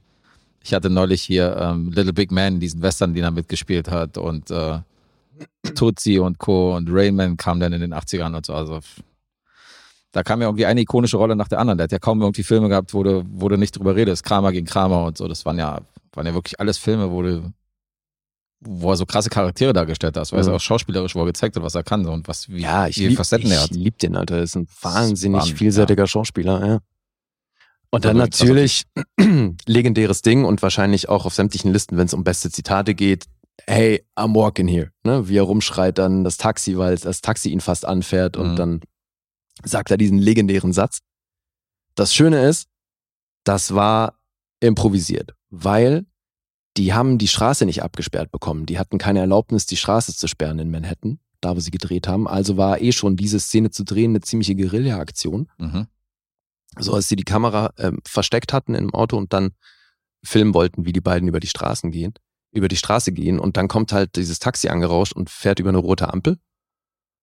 Als die beiden eben über die Straße gehen, mit, es sind ja noch ein paar andere Leute, die da mit über die Straße gehen und dann ne, wird ja Hoffmann fast angefahren und hält den dann ja so auf und wollte eigentlich sagen, hey, we're shooting here, ist aber auf Zack, bleibt in der Rolle und sagt, hey, I'm walking here Mhm. da fällt ja auch die Kippe aus dem Mund und er ist ja wahnsinnig echauffiert und so. Und das Schöne ist aber, wenn du dir John Voight genau anguckst in der Szene, er bleibt halt auch perfekt in der Rolle. Das hätte halt auch einfach ein ruinierter Take gewesen sein können, aber so wurde es zum, Ikonisch. ja, so wurde es sehr ikonisch. Mhm. Das ist schon geil, ey. Das ist halt wieder echt diese Magie beim Film. Total cool. Vor allem war halt schon irgendwie der 16. Take oder so, ne? Also die hatten schon ein paar gemacht und Mhm. dann, weil die eigentlich da nur über die Straße laufen sollten und dann passiert sowas. Super geil. Hat man da nicht Probleme irgendwie die Zuschauer noch? Also grad wenn du, wenn du so die Straßen nicht gesperrt kriegst, ist ja auch alles offen für Gaffer und so. Mhm. Und dann 16 Takes zu machen, ich meine, dann sammeln sich doch die Leute auch so, weißt du, die gucken, was nee, da aber los dreht hat ja niemand gesehen, dass da überhaupt eine Kamera ist. Ach so, die Kamera war dann nee, mit Kamera, die haben die, nee, die haben die in einem Auto versteckt. Ah, die haben aus okay. dem Auto raus, haben die versteckt diesen Straßenübergang gefilmt. Okay, das erklärt's natürlich, weil wenn ich das in Hoffmann, also spätestens beim 16. Mal, wenn er über die Straße läuft, würde ich da wahrscheinlich zugucken, was der hier Klar. macht. ja, logisch. Okay. Na. So, ich glaube, jetzt habe ich alles gesagt, was ich mir aufgeschrieben habe. Jetzt kannst du noch den That's What He Said Button drücken. Den haben wir doch auch irgendwo. Ja, klar. Ja, der passt doch jetzt. That's what he said, right, guys? Because of gay. Cause of Gay. Vielleicht. Ja. Vielleicht Cause of Gay. Wer weiß. Wir wissen es nicht. Ja, aber ich habe da so ein bisschen gelesen und das ist gerade, also manche Kritiken, die sind auch quasi aus so einem schwulen Blickwinkel geschrieben und das geht voll auf. Mhm. Also wenn du das als schwule Liebesgeschichte verstehst, geht das voll auf. Ja, glaube ich gern. Das ist auch nicht abstrakt, diese Theorie. Nee, ist jetzt auch eben, ist auch nicht weit hergeholt Ja, oder so, also liegt schon auf der Hand, aber es ist halt lustig, weil, also mal jetzt rein technisch gibt es keinen mm, offensichtlichen Hinweis darauf. Ja, ne? Also es wird nicht thematisiert. Eher so das Gegenteil, aber das äh, finde ich ist erst recht ein Beleg dafür. Wie auch immer, kann man verstehen, wie man will. Mhm. Funktioniert so oder so, finde ich. Ja, und ist in der Kritik natürlich sehr hoch im Kurs. Den feiern alle. Ist der in der Top 250? Nee. Da ist er nicht drin. Das nicht. Nee, das reicht nicht, weil auf IMDb kommt er auf 7,8. Okay. Dachte, wäre besser, besser dabei. Metascore ist bei 79. Das ist schon ganz ordentlich. Auf Rotten Tomatoes 8,5 von der Kritik, 4,2 vom Publikum, Letterboxd 4,0. Das Mhm. ist schon alles richtig gut. Mittlerweile hat er hierzulande ein Rating ab 16 freigegeben. Noch ein bisschen gefallen im Laufe der Jahre. Ja, klar. Ich meine, aus heutiger Sicht sind ja auch die Darstellung der Sexszenen vergleichsweise harmlos. Mhm. Ja, ich habe ihn im Jahr 2008 das letzte Mal gesehen. Ah, okay. Auch Im schon. Mai habe ich, hab ich gelesen. Und ähm, ist nie mein ganz großer Favorite gewesen. Also ich fand ihn auch schauspielerisch, fand ich ihn groß. Ich fand es echt ein guter Film, aber war dann irgendwo bei 7,5. Mhm. Also neben drin bewegt sich das bei mir. Da würde ich mich mit 7,5 eintragen. Ist definitiv ein guter, aber bin jetzt auch nicht so total von den Socken und ganz oben. Ja, was ich, was mich echt so ein bisschen verwundert hat, war diese Nominierung für Sylvia Miles. Ich meine, die spielt das cool, aber es Ich kann mich wirkt, gar nicht erinnern, welche Rolle das ist. Also, das äh, ist somit die erste Frau, mit der er was zu tun hat in New York. Also diese Geldverhandlungsszene und so, das weiß ich schon gar nicht mehr. Ist auch schon 14 Jahre Ja, her. gut, eben, ist ja auch Mhm. egal. Aber jedenfalls genau die war das. Und ähm, ich habe auch Sylvia Miles nicht groß auf dem Zettel. Ich meine, die hat dann bei Wall Street nochmal mitgespielt, ne? Mhm, nee, der Name sagt mir auch nichts. War auch äh, 75 nochmal für Farewell My Lovely nominiert. Also eine, die wohl öfters mal bei den Oscars in Erscheinung getreten ist. Ich hatte sie nicht auf dem Schirm. Okay. Ja, aber im, im Fokus stehen natürlich absolut hier die beiden. John Boyd und Dustin Hoffman. Mhm. So, jetzt darf ich raten. Jetzt darfst Gehe ich du mal raten. davon aus. Ja, Ähm, 8,5 sage ich. neun. Eine 9. Bin sogar bei neun Punkten. Ja, ich finde das ein großer Film. Ja. Na Gut. gut. Das ist wirklich das Einzige, was ich hier abziehe, ist eben so bildsprachlich, so, so ein paar Sachen. Sonst wäre es eine 10, ja? Ja. Okay, krass. Ja, ist Ja, ist schon ein guter Film, auf jeden to Fall. tolle Geschichte und die Dynamik und die Chemie zwischen den beiden ist, ist der Shit. Mhm. Also, weil du kannst dich an diesen Moment erinnern, wo sie den Plan haben, äh, wir, wir bringen dich jetzt zu dem Hotel, weil es da ein Hotel in New York gibt, wo irgendwie jeder weiß, da steigen sehr viele reiche Frauen ab und es sind primär Frauen in dem Hotel. Mhm. Und dann ruft Red so im Vorfeld da an und sagt, äh, gibt sich als ein, so ein Escort-Service aus und sagt, äh, nee, ruft bei einem Escort-Service an und sagt, ja, hier, ähm, wir hatten doch für heute Abend jemanden bestellt. Und die dann so, ja, ja, klar, ne, so, ja, die Dame hat sich das anders überlegt, so wir brauchen den nicht mehr. Ne, damit er quasi dann Joe dahin schicken kann. Mhm. Und dann gehen die zu dem Hotel und sind auch da wieder total guter Dinge und Joe geht dann rein und, und Rezzo steht davor in seiner ärmlichen Statur und guckt dann Joe dabei zu, wie er da reingeht, ne? Und Joe ist halt voll so, yeah, hier, ich, ich schaff das, das wird voll gut und so. Und wie Rezzo ihm da hinterher guckt, dieser Blick, wo da eine Kombination ist aus eigentlich total verliebt in ihn und dann aber irgendwo auch so ein bisschen wehmütig, dass er jetzt das macht, was er machen wird. Mhm. Und so, das ist Wahnsinn, Alter. Also was ist das denn? Hoffmann wirklich, was der hier wieder nonverbal macht, das schockt so derbe. Ja, ja, schauspielerisch, klar. Und der hat das mit dem Husten. Ich meine, das schraubt sich halt auch echt hoch, ne? Wie er sich hier durch den Film hustet. Der hat es in einer Szene, hat er das Ding so übertrieben, dass der kotzen musste. Also der hat dann selber sich so zum Husten provoziert, dass dann halt irgendwann endete es im Kotzen. Krass. Ja, siehst du, ich kann mich zum Beispiel noch erinnern an die Szene, wo die zusammen in so einer abgeranzten Bude dann hausen und das Husten von Dustin Hoffman dann noch immer krasser wird, wo er dann so richtig krank wird. Mhm.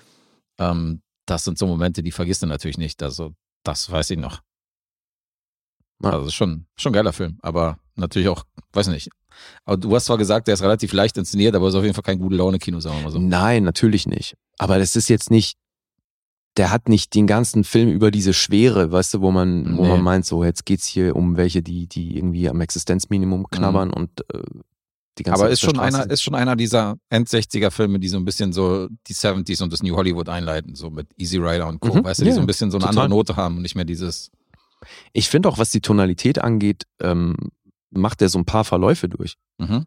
Weil es gibt dann eben auch gerade diese, diese Szene auf der Party, die hat wieder eine ganz andere Tonalität. Mhm. Und die erzählt aber eben, finde ich, sehr viel über die Zeit und New York und wie es halt damals war und wie sich eben so die Mentalität der Menschen verändert hat durch Vietnam und und und. So, ne? wie sich die, das komplette Mindset so ein bisschen im Wechsel war da. Das erzählt sich schon gut. Okay. Ja, dann äh, bin ich ja mal gespannt, ey. Dann musst du ja eigentlich mal diesen serbischen, äh, diesen jugoslawischen Film bringen, oder? Den musst du ja bringen dann, wenn du hier so ein Thema machst. Du guckst auch immer die sämtlichen Filme, die da noch dranhängen, mit an.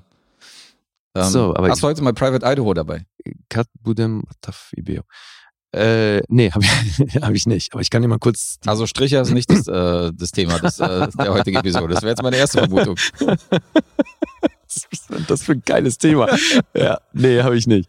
Äh, Der, der Film scheint äh, im Original, also im englischen internationalen Titel When I'm Dead and White zu heißen. ja, Ist, passt. ist von Sivoin Pavlovic. Pavlovic, Entschuldige. The story about Jimmy the Dingy, a young vagabond who works as a seasonal worker. Having been sacked from the job, his dreams are to become a singer. As most of the things in the Balkans happen, he is destined to failure. ist auch nett, Alter. Erinnert mich doch nicht an meine Arbeitslosigkeit der letzten drei Ah, Monate. wie lustig. Äh, wo ist denn der Regisseur her? Äh, Weil ich meine, damals das gesamte Jugoslawien und so ist ja groß. Ja, ja, ja, logisch. Äh, du meinst, wenn er, wenn, er, wenn er jetzt Kroate ist, ist, ist er raus, ja? Wenn er Kroat ist, dann äh, wird Sinn machen, dass er so eine schwulen Geschichte da inszeniert und so. Deswegen, Ach also, so. wir, Nein. wir haben uns normalerweise von diesen Themen ferngehalten. Sirin Pavlovic ist Serbe Doch ein Serbe, ja. aus Sabak. ja, siehst du, er traut sich auch mal äh, schwierige Themen anzufassen. Ich Ja. kann mir das auch hinbiegen, wie ich will. 98 in Belgrad gestorben. Ah ja, Ja. Okay. 25 Credits, ach nee, so ein äh, Autoren-Credits, 18 Regie-Credits. Kann man sich doch vielleicht mal angucken. Ich habe hier schon einen serbischen Film gebracht, ja. Du hast noch keinen gebracht. Insofern, Ist das, Zeit. Meinst du, den muss ich jetzt gucken? das ist es. Alright. Wie viel hat er denn bei IMDb? 8,0. Na, das geht aber. Ja, denke ich auch. Nicht schlecht. Scheint ein Schwarz-Weiß-Film zu sein. Na gut. Okay, Alright, jetzt du. dann mache ich jetzt weiter und rede über den dritten Teil ähm, der alten Trilogie. Und bei mir ist es tatsächlich der einzige, wo, wo das eine Erstsichtung war. Äh, Mad Max 3. Ach, Jenseits- du hast den jetzt endlich mal gesehen. Ja, jenseits der Donnerkuppel Beyond Thunderdome, wie er auf Englisch heißt. Nice. Jetzt habe ich ihn gesehen. Und wie gesagt, den habe ich noch nie vorher gesehen, im Gegensatz zu den anderen beiden Teilen. Okay. Ähm, deswegen ganz interessant. Jetzt bin ich mal gespannt. Und somit schließe ich die Trilogie mit Mel Gibson erstmal ab. Ist aus dem Jahr 1985 Und der Regisseur war mal wieder wie bei den ersten beiden Teilen George Miller. Diesmal allerdings zum ersten Mal nicht alleine. Denn er hat hier einen Herr dazugezogen. Boah, wie wird der Name ausgesprochen? George Ogilvy. Ogilvy. Geil, das ist wieder eine von den Episoden, wo wir uns völlig durch irgendwelche. Namen kämpfen. Ja, äh, hat auch nicht viel gemacht. Hat, man kennt vielleicht 1990 The Crossing. Das ist der zweite Langfilm von Russell Crowe. Ja. Ähm, da hat er äh, Regie geführt. Ansonsten Drehbuchautor Terry Hayes. Der wiederum, also neben Teil 2 von Mad Max, hat er zum Beispiel Todesstille auch inszeniert mit Nicole Kidman damals oder From Hell, der Jack the Ripper-Film. Mhm.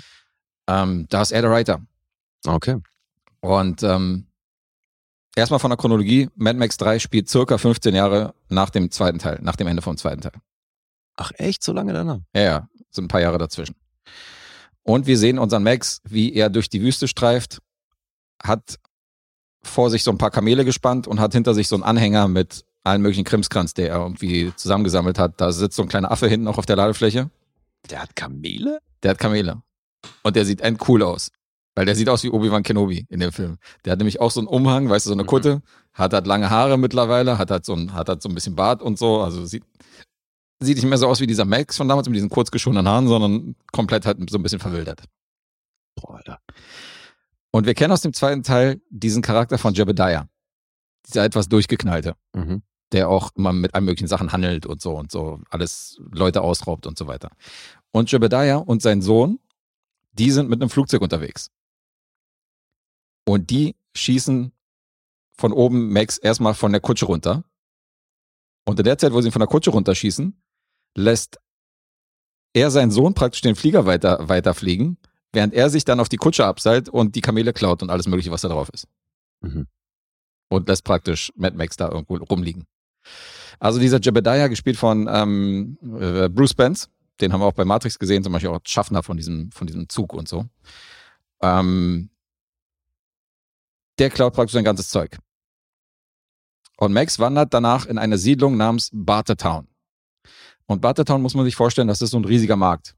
Da sind Ganoven, da sind Händler, da sind halt voll viele Leute. Du musst am Anfang erstmal deine Waffen komplett abgeben. Das ist auch eine geile Szene, weil er komplett unter seinem Mantel so tausende von Waffen rausholt. Unter anderem holt er auch die Armbrust raus, die am zweiten Teil einen von den bösen Antagonisten am Ende abnimmt. Mhm. Den holt er halt auch raus und packt die so auf die Ladentheke. Weil er will sich da umsehen, ob da sein Zeug irgendwie ist. Ach so, ja klar. Weißt du, deswegen ist er natürlich erstmal dahin gepilgert. Mhm. Und es dauert auch nicht lange, da findet er seine Kamele, die da gerade äh, die da gerade versteigert werden und macht da Randale und sorgt dafür Unruhe, was dazu führt, dass er festgenommen wird. Und als er festgenommen wird, landet er bei der, ja, was ist sie? Praktisch die Königin dieses Ortes, Bordertown, oder die Bürgermeisterin, was auch immer. Mhm. Auntie, Tantchen auf Deutsch. Gespielt von Tina Turner. Wie die wird, die wird jetzt nicht Tantchen genannt. Die wird Tantchen genannt auf Deutsch. Im Ernst? Ja. Okay. Ja, gut. Im Englischen halt Auntie ist ja, Ja, hatte ich auch nicht mehr auf dem Schirm. ist ja eigentlich identisch. Ja, ja, voll. Ja. Ist ja krass. Ja, und die sagt zu ihm, Freundchen, du machst die Randale und wir haben hier unsere Regeln und die Regeln besagen, du kommst in den Thunderdome. Das ist nämlich eine Kuppel Mhm. und dort darfst du so lange kämpfen, bis einer tot ist. Und entweder bist du derjenige, der lebend rauskommt oder dein Gegner. Aber die Regeln besagen, der Gegner, einer von den beiden muss sterben. Ja. Und dann ist er in dieser Donnerkuppel mit einem riesigen Vieh von Typen, der ungefähr gef äh, gefühlt sieht, ist er wahrscheinlich 2,50 Meter größer als Mel Gibson. Mhm. Und der kämpft dann gegen ihn und die haben oben an Schnüren, haben die so Waffen festgelegt, so eine Kettensäge und eine Axt und einen Speer und so. Ah, ja. Und die selber sind ja so an, an so Bändern festgebunden Mhm. und können sich dann immer so abstoßen und immer so hochspringen und so. Ja. Und äh, können sich dann die Waffen schnappen, werden aber gleichzeitig natürlich auch von den Gegnern immer, äh, treten sich natürlich immer gegenseitig und so und ist schon ganz interessant. Und irgendwie schafft's Mad Max, den Typen zu besiegen. Und als die Maske von dem dann fällt, sieht er, okay, da ist halt so ein Mensch mit Down-Syndrom drunter. Und dann hat er irgendwie Mitleid mit ihm. Mhm. Weil er halt so einen behinderten Menschen vor sich sieht und dann will er ihn nicht töten und sagt so, ich töte den nicht. Und verstößt damit aber gegen das Gesetz des Ortes. Okay. Und wer gegen das Gesetz verstößt, da, auch dafür gibt es eine Regel, der kriegt ein Glücksrad vorgesetzt. Also was heißt Glücksrad? In dem Fall ist es kein Glücksrad, sondern so ein Rad, was über dein Schicksal entscheidet. Ja. Und da sind dann Sachen drauf wie Tod, oder Arbeitslager oder sonst was. Action, Sci-Fi, Genau, Action, Sci-Fi, Romance. berühmte Regisseure, Wahl des Gegners. Wahl des Gegners, ganz genau. Grüße an Tom. Ähm, und sein Schicksal besagt Gulag. mhm. Gulag heißt, ist ja krass, schon wieder parallel hier zum Ja, ja. Muppet-Movie, schon wieder ein Gulag. Da ist es, der Themenabend. Richtig, und er wird auf ein Pferd gefesselt und in die Wüste geschickt. Sein Pferd verendet irgendwann mal, er befreit sich irgendwie von dem Seilen, liegt dann irgendwann in der Wüste und wird halbtot von so einer Kindergang gerettet. Und mit deren Hilfe will er halt dann sein Zeug wiederholen aus der besagten Stadt Bartertown. Mhm. Das ist die Story. Und die Kinder, das ist so ein Kult, die glauben irgendwie an so eine zivilisierte Zukunft mit Flugzeugen, haben natürlich auch irgendwo noch Bilder von Wolkenkratzern an, an, die, an die Höhlenwand gemalt, die die von früher irgendwie kennen und so, weißt du, haben noch irgendwelche, Mhm. irgendwelche Fotoapparate, also diese Dinger, wo du so Sehenswürdigkeiten durchlegen kannst, weißt du, wo natürlich draufsteht, dass die früher so Wolkenkratzer hatten und so und da wollen die wieder hin und die glauben halt, dass irgendwann mal der Erlöser kommt und die dann wieder dahin führt. Mhm. Und in dem Fall denken die, Mad Max ist der Erlöser. Und hier wird irgendwie, hier wird Mad Max irgendwie zu so einem Goonies-Verschnitt. Zu so Herr der Fliegen. Mhm. Weißt du, mit dieser Kindergang und so hin. Und das äh, passte mir überhaupt nicht von der Tonalität, weil ich fand am Anfang, den, also alles, was in diesem Thunderdome gespielt hat, in diesem Bartertown, fand ich gut. War ein guter Einstieg. Obwohl das auch schon ungewohnt ist, weil ja die ersten beiden Teile so eine, so eine komplett menschenleere äh, Endzeit gezeigt haben. Ja. Wo du, wo du ja kaum irgendwie, wo du kaum, wo dir kaum Leute begegnet sind. Mhm. Aber es war natürlich auch eine Budgetsache, aber das hat auch den Charme von Mad Max ausgemacht. Ja.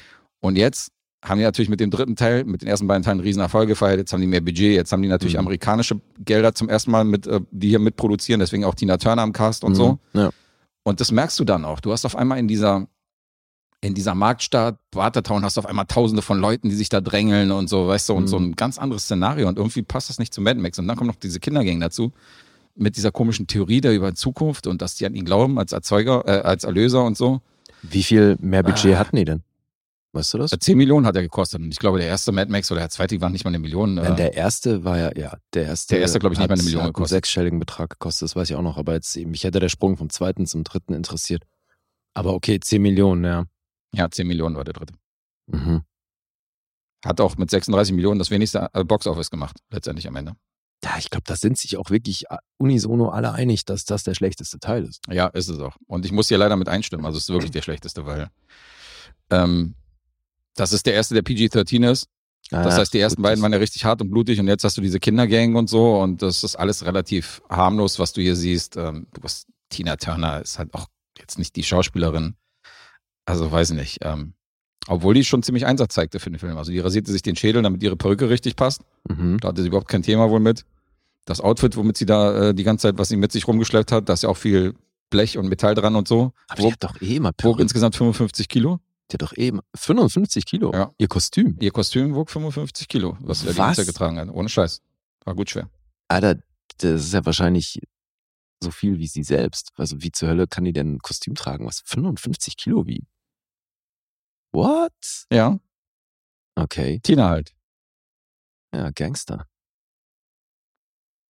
Krasser Scheiß, okay. Ähm, ey, das, das mit dem PG-13-Rating, das hatte ich natürlich nicht mehr auf dem Schirm, aber ja, das ist, das ist ja schon im Ansatz eine wahnsinnig beschissene Idee. Ja, ja, auf jeden Fall. Also die hätten, naja gut, ist jetzt auch sch- schwer zu sagen im Nachhinein, aber ich meine, da kam ja auch der große Hit von Tina Turner im Nachspann, We Don't Need Another Hero. Mhm. Ich hätte wohl damals gesungen, We Don't Need Another Mad Max, wenn ich gewusst hätte, wie der dritte Teil dann ausfällt, aber Tja. ich habe ihn ja bisher nicht gesehen. Und ähm, außerdem, mittlerweile kann man das ja revidieren, weil mit Mad Max Fury Road hat sich ja die Reihe wieder neu erfunden. Mhm. Das war ja wieder eine andere Nummer. Aber den dritten Teil hier mit Mel Gibson hätte es nicht wirklich gebraucht. Ich meine, die Optik ist geil. Haben ja auch Tupac und äh, Dr. Dre aufgegriffen, weil California Love basiert ja definitiv auf dem Szenario von, von Mad Max 3. Ja, ja, komplett. Und äh, ja, die Kostüme, alles Thunderdome, haben sie ja komplett nachgebaut. Irgendwie diese Kuppel und so, das sieht ja wirklich identisch aus. Mhm. Aber der Film an sich ist sehr durchwachsen und du hast am Ende natürlich wieder eine geile Verfolgungsjagd, so viel kann ich verraten. Die kommt wieder gut. Dieser Anfang in Bartertown ist gut, aber alles, was dazwischen ist mit diesen Kindern und dieser Gang und so, das ist echt seltsam. Das ist irgendwie sehr seltsam von der Tonalität und passt überhaupt nicht. Und Max selber hat das auch so, zeigt das auch so Charakterzüge, die vorher so komplett überhaupt nicht aufgebaut worden sind im ersten und zweiten Teil, so dass du ihn selber nicht erkennst. So. Also wahrscheinlich, wenn hier nicht Mad Max 3 draufstehen würde, wüsste gar nicht, dass es der gleiche Charakter ist. Also ist echt durchwachsen. Und ähm, hat nicht so richtig gezündet bei mir. Und du sagst ja selbst, also bei allen anderen auch nicht, also weil der kommt am schlechtesten weg. Mhm. Und da muss ich, äh, da muss ich konform gehen. Also alle, die sagen, dass Mad Max 3 der schlechteste Teil der Trilogie ist, der alten mit Mel Gibson, da ähm, bin ich dabei. Hm. Schon eher enttäuscht als begeistert. Wie lange ist der? 107 Minuten geht der. Hm. Klingt nicht nach einer Empfehlung. Hm, schwierig. Nur Vollständigkeitshalber, würde ich mal sagen. Also natürlich, auch hier wieder, man kann ihn gucken, ja, das ist immer noch ein Mad Max-Teil. Aber ähm, halt schon das eine oder andere hier aussetzen. Also ist nicht mehr, ist nicht mehr so, kommt nicht an die ersten beiden Teile ran. Hm. So würde ich es mal ausdrücken. Punkte? Okay. IMDb 6,2. Uff. Hat einen Metascore von 71. Rotten Wirklich? Tomatoes, ja, Das ist ja gar nicht so schlecht. das geht noch. Das ist noch die beste Wertung. Rotten Tomatoes 6,5. 3,2 vom Publikum und Letterbox auch nur eine 3,0. Hm. Ich hätte dich auch so in dem Bereich eingetaktet, irgendwo zwischen sechs und sieben. Ich sag sechseinhalb. Äh, noch niedriger, eine 6 ist es. Uff. Okay. Leider nur eine 6 für Mad Max 3, jenseits der Donnerkuppel. Mehr hat er dann nicht verdient. Hm. Okay. Hast du denn schon, hast du denn schon mein Themenabend erraten? Nee, ich habe, äh, als du da jetzt vorhin erzählt hast, versucht so ein bisschen zu überlegen, was sind die äh, Parallele zwischen den Muppets und Mad Max? Also vielleicht Das das, kennt man erstmal nicht. das M. Nee, das ist es nicht. Das wäre auch ganz schön dünn. Das wäre wirklich dünn. Aber äh, gut, ich könnte dir noch einen Tipp geben. Du könntest es am Titel schon ableiten, wenn du diese beiden nebeneinander stellst, was meine, was mein Themenabend ist. Mhm. Aber es ist nicht das M. Okay. Warten wir den dritten ab. Ja, Dann mach du erstmal. zwangsläufig. Okay, ich habe jetzt ein ganz anderes Genre, ähm, anderes Jahrzehnt. Alles anders. Crime, Action, Comedy. Und das ist ein, auch hier ein Klassiker aus seinem Segment und ich kannte ihn noch nicht. Deswegen habe ich den jetzt mal nachgeholt. In den Hauptrollen auch hier große Leute, zumindest der eine, Robert De Niro. Der spielt hier nämlich die Hauptrolle namens Jack Walsh. Alter. Ja. Jack Walsh. Natürlich, dann weiß ich, welcher Film es ist. Da siehst du, du Wie weißt Erstsichtung. gleich Bescheid. Ich kannte den nicht, Alter. Ich bin entsetzt, ey. Ja, das dachte ich mir. So ein geiler Film, ey. Wow, ich freue mich. Midnight Run, auf Deutsch Midnight Run, fünf Tage bis Mitternacht. Yes, sir. Natürlich muss auch hier ein Zusatz dazu. Aus dem Jahr 1988. Mhm. Und ja, deine Empörung, die kon also die verstehe ich aufgrund dessen, dass ich dann da ein bisschen recherchiert habe und festgestellt habe, okay, ich gehöre zu den wenigen Leuten, die den noch nicht Den habe gesehen ich, haben. ja, den hab ich sehr oft gesehen, tatsächlich. der hat sich wirklich großer Beliebtheit erfreut bei sehr vielen Leuten und ich kannte ihn nicht. Der Witz ist, ich kenne so ein bisschen das Pendant, was äh, vom gleichen Regisseur ist, seltsamerweise. Mhm. Martin Brest. Ich meine, der Typ hat ganze neun Credits. Das finde ich so krass. Mhm. Neun Regie-Credits und dabei sind halt Sachen wie Beverly Hills Cop, Duft der Frauen, Midnight Run und okay, dann auch noch Joe Black. Aber halt, also Ja, krasser Typ. diese, von diesen neun Sachen sind die meisten halt wirklich groß und kennt man vor allen Dingen. Also, ja. Sehr ausgewählte Sachen hat er ja gemacht. Autor George Gallo, der hier seinen zweiten Credit gibt von insgesamt 26 und der hat dann nämlich auch noch so Sachen wie Bad Boys geschrieben. Also schon auch da ein großer Name. Musik und das fand ich dann doch so ein bisschen befremdlich an der einen oder anderen Stelle. Danny Elfman. Okay. Äh, Weil das ist was, also das hast du jetzt wahrscheinlich so nicht mehr auf dem Schirm, aber ey, die Musik haut hier schon manchmal krass gegen das, was eigentlich geht. Weil das schon zum Teil wirklich halt so, so übelst harmlose Fahrstuhlmucke ist. Wirklich alles so ein bisschen Okay. so easy listening mäßig. Äh, Wurde so, so, äh, so Pop, Jazz irgendwie so, also So Cocktailbar-Musik oder ja, was? also Echt? nein, also so gute Laune Jazz der einfachsten Sorte, weißt du, wo du wirklich denkst, das, ist, das passt irgendwie nicht so wirklich zum Film. Also ja, also halt wirklich schon relativ typische Danny Elfman Mucke. Ich erinnere mich sowieso nicht, also ich hätte jetzt sowieso nicht gewusst, dass er in den 80ern schon Soundtracks gemacht hat, weil ich dachte tatsächlich, dass 90er, dass das so sein, Ja, dann ging es sein rund, Start ist. klar. aber, ja. äh, aber okay, so früh, also so früh wusste ich auch nicht. Und Midnight Run erst recht nicht, Alter. Aber halt wirklich Und hier schon echt typische Musik für ihn. Okay, strange. Ich möchte auflösen. Legendäre Leinwandpaare ist das Motto. Mm, Nein. Ah, na gut. Naja, aber ein guter Tipp. Oder? Hätte sein können. Ja. An seiner Seite von Robert De Niro ist hier nämlich Giles Grodin. Der spielt Jonathan Mardukas, genannt The Duke. Mhm. Für die, die ihn nicht kennen, der Herr hat 69 Credits. Wild Bill Young ist, glaube ich, eine bekannte Rolle von ihm. Oder in Louis war er auch, ähm, hat er ja auch eine durchgehende Rolle gehabt. Ja, klar. Ja, einiges gemacht. Es geht also um Jack Walsh und den Duke. Weil, Ein Hund namens Beethoven, hast du vergessen. ach so, ja. Er war der. Vater bei einem Wie- Hund namens Beethoven. Ja, wie konnte ich nur? Okay. Ganz wichtiger Credit. Ja, hier sind aber auch noch ein paar andere Leute dabei, die wir kennen. Da komme ich gleich zu. Ich erzähle erstmal kurz die Handlung. Jack Walsh ist Kopfgeldjäger. Der war früher Polizist in Chicago. Da lief aber einiges ziemlich korrupt ab und da hatte er keinen Bock drauf mitzumachen und deswegen, ja, ganz der ehrenvolle Typ hat er sich dann da davon distanziert und ist seither eben als Kopfgeldjäger unterwegs, weil er irgendwie nicht mehr diesen Strukturen ausgesetzt werden möchte und eben nicht an Korruption äh, da nicht mitmachen möchte. Und deswegen, ja, jetzt Kopfgeldjäger. Und so kriegt er einen Auftrag, einen, den, den Buchhalter, Jonathan Mardukas, eben The Duke, den ausfindig zu machen und ähm, herzubringen, weil der hat nämlich für große Mafia-Leute die Buchhaltung übernommen und kennt deswegen sämtliche Details von großen Mafiosi und er soll aussagen bei einer Gerichtsverhandlung Der Kronzeuge. Der große Kronzeuge, und das hatten wir natürlich schon oft in vielen Filmen, dass es hier Mhm. einen Kronzeugen gibt, den es zu beschützen gilt. Ich meine, das hatten wir zuletzt, glaube ich, bei Lethal Weapon. Ja, stimmt. Six Blocks gab es auch, wo Bruce Willis Most Def irgendwie so ein paar Häuserblöcke weiterbringen musste, irgendwie in diese Polizeiwache. Weil nee, das, so der hieß nicht Six Blocks, der hieß viel, ähm, 16 Blocks. ich glaube ja 16 Blocks. Ja, ein bisschen unterschlagen. Aber ja, eben, also das Modell, das gab es schon öfter und dadurch hat man ja immer auch diese ungleiche Paarung ne, von meistens eben irgendeinem Typ, der mit dieser ganzen Schießerei nichts am Hut hat und dann aber eben den harten Knochen. Und hier ist es auch so, Robert De Niro ist natürlich der Mann, der sich bestens auskennt mit den ganzen Polizeidingen.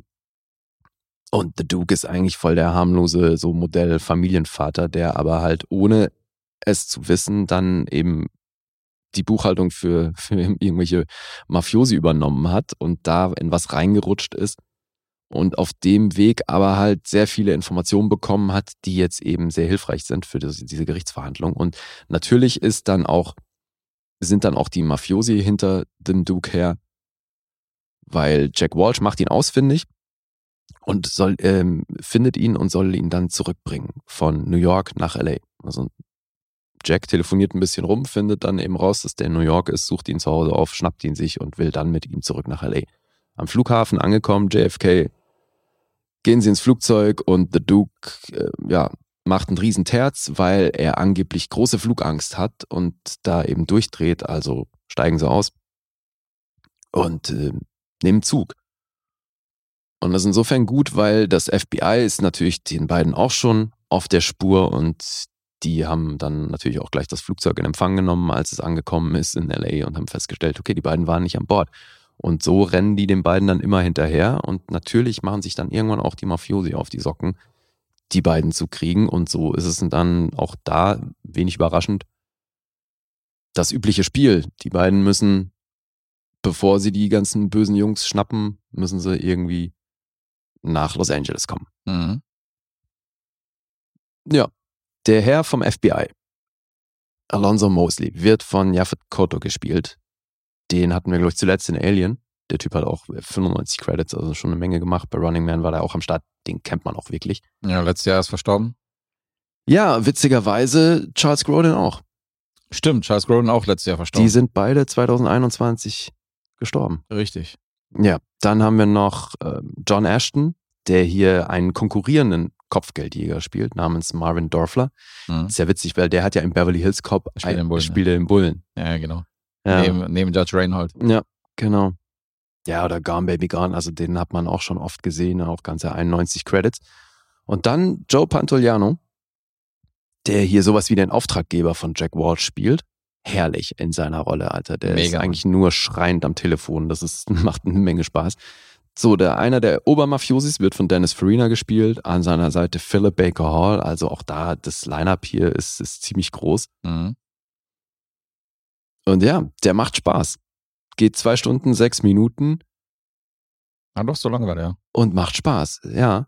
Also ich finde auch, der kommt nicht komplett ohne Längen aus, weil es dann doch irgendwie wiederholt sich so ein bisschen. Ne? Es ist dann, also hat er ihn, dann komm, entkommen sie und dann verliert er ihn zwischendurch wieder und dann muss er ihn wieder kriegen und dann wieder von vorne und so. Also äh, ja, es ist halt schon so immer dieses äh, ständige Katz-und-Maus-Spiel hier. Aber die Chemie zwischen den beiden ist schon auch gut. Das ist ziemlich cool, ja. Ja, Ja, ja. Mit seiner Lederjacke und so. ja, und tatsächlich hat Robert De Niro selber aktiv nach sowas gesucht. Also der wollte ein bisschen leichtere Sachen drehen. Mhm. Und ähm, ursprünglich wollte er dann in Big die Hauptrolle spielen. Echt, ja? Ja, Mann. Okay. Da hat das Studio dann aber abgelehnt. Und dann hat er den Film angeboten bekommen. Und er gesagt, alles klar, mach ich das. Jetzt kann er aber im Jahre 2022 auch mal ein bisschen weniger leichte Stoffe spielen, sondern äh, da kann er ruhig mal wieder was Gutes machen. Ja, Jetzt hat er ein bisschen übertrieben in die andere Richtung. das ist schon krass, ne? wenn du überlegst, eben, seit der hat er halt wirklich hm, gerade so im, im Comedy-Bereich dann doch schon mehr Schlechtes als Gutes gedreht. Mhm. Ja. Hattest du auf dem Schirm, dass die diese Figur von Jack Walsh weitererzählt haben? Nee. Da gab es noch drei Fernsehfilme, wo Christopher McDonald den Jack Walsh gespielt hat. Ah ja? Ja, Mann. Habe ich nicht gewusst. Äh, Ich nehme mich auch nicht. Aber ich meine, ja, wenn du näher drüber nachdenkst, ist das so ein Stoff, wo sie in den 80ern auch so eine Fernsehräten draus machen können. Eben, ja. Das ist so voll die Tonalität, so, dass er halt immer irgendwelche anderen Fälle annimmt halt. Aber dieser raubeinige, hemdsärmelige Kopfgeldjäger. Stimmt Ja. schon. Naja. Aber dass sie da gleich noch drei Filme gemacht haben, also abgefahren.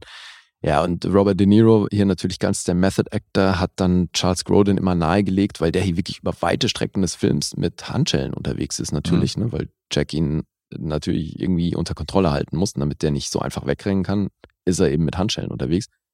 Und Charles Grodin hatte halt wirklich, weil Robert De Niro ihm nahegelegt hat, dann doch die echten zu tragen. Die hatten dann natürlich auch so Gummi- und Plastikhandschellen da und äh, für die weiten Einstellungen ging das ja, aber halt immer, wenn es näher wurde, hat halt auch eben De Niro ihm nahegelegt, so komm schon, ganz der Method Actor, nimm mal die echten. Mhm. Der hat heute noch Narben an den Handgelenken, also jetzt nicht mehr natürlich, oder wahrscheinlich schon, wenn man nachgucken möchte, aber der hatte halt, Bitte nicht das Grab von Charles Grodin jetzt schänden, ey. nur weil die jetzt aufgerufen hatte. Nicht nachgucken. ja. Meine Fresse, Alter. aber der hatte halt eben ewig lang dann Narben an den Handgelenken von diesen echten Handschellen. Ja, super. So viel zum Commitment. Ja, 2010 äh, wurde bekannt gegeben, dass De Niro ein Remake oder ein Sequel machen wollte. Hier mit Tribeca Productions, seiner Produktionsfirma, wollte der das Ding wieder aufgreifen. Also so spät noch, okay. so viel zum Thema, er hat eine Menge schlechte Comedies gedreht und dann wollte er sich jetzt wieder daran wagen. Na Oh gut. Ja, und dann finde ich es schon auch immer wieder witzig, wer hier auf dem Zettel stand, ursprünglich, ne, für die ganzen Rollen. Also den Duke haben sie Bruce Willis angeboten. Ach. Albert Brooks hat die Rolle abgelehnt. Okay, hat er auch gepasst. Bill Murray, Steve Martin, ne, so ein bisschen die üblichen Verdächtigen in der Zeit. Mhm. Ja, und von Paramount, die es schlussendlich aber, als die das Skript bekommen haben, war ihr Plan Harrison Ford als Jack Walsh. Mal wieder. Okay. Und Chevy Chase als The Duke. Das hätte man sich schon auch echt gut vorstellen können, finde ich. Ja, aber so, ein- das ist wieder so ein Ding. Im Nachhinein kann ich mir keinen anderen als Charles Grodin, ehrlich gesagt, in der Rolle vorstellen. Ja, aber also, kennst, also so. Paramount war da echt hart, weil die haben dann echt aufgrund der Besetzung von Charles Grodin, haben die das Ding abgegeben. Und dann haben es an Universal abgegeben. Okay. So, die wollten das mit Charles Grodin als Duke nicht machen. Da Die haben den da nicht gesehen. Ich, bin ich mal gespannt, wie das finanziell aussah. Ob, ob, das, ob das eine gute Entscheidung war. Ja, und Das dann, weiß ich nicht. also wie gesagt, die üblichen großen Namen, Al Pacino, Jack Nicholson, Harrison Ford habe ich schon genannt, für Jack Walsh, äh, dann Mickey Rourke, Jeff Bridges, Ryan O'Neill, John Voight, Dustin Hoffman, Mhm. ausgerechnet die beiden. ja, und äh, Michael Douglas, also wirklich so alles, was in dem Zeitraum Rang und Namen hatte. Und für Marvin Dorfler, hier diesen konkurrierenden Bounty Hunter, Ja. haben sie John Goodman und John Candy vorgesehen. Also John Candy, okay. offenbar war laut Drehbuch vorgegeben, dass der Typ ein bisschen beleibter sein muss. Na gut, John Goodman könnte man sich vorstellen. Ja, finde ich auch. Als Walter Sobchak hat er ja so einen ähnlichen Charakter, Charakter gespielt bei Lebowski. Voll. Aber John Candy, okay. Naja. Kenne ich eher so aus liebenswürdigen Charakteren. Aber naja, gut, weiß man nicht. Und der Regisseur hat hier tatsächlich ein John kleines Goodman auch nicht ausgraben jetzt bitte, ja.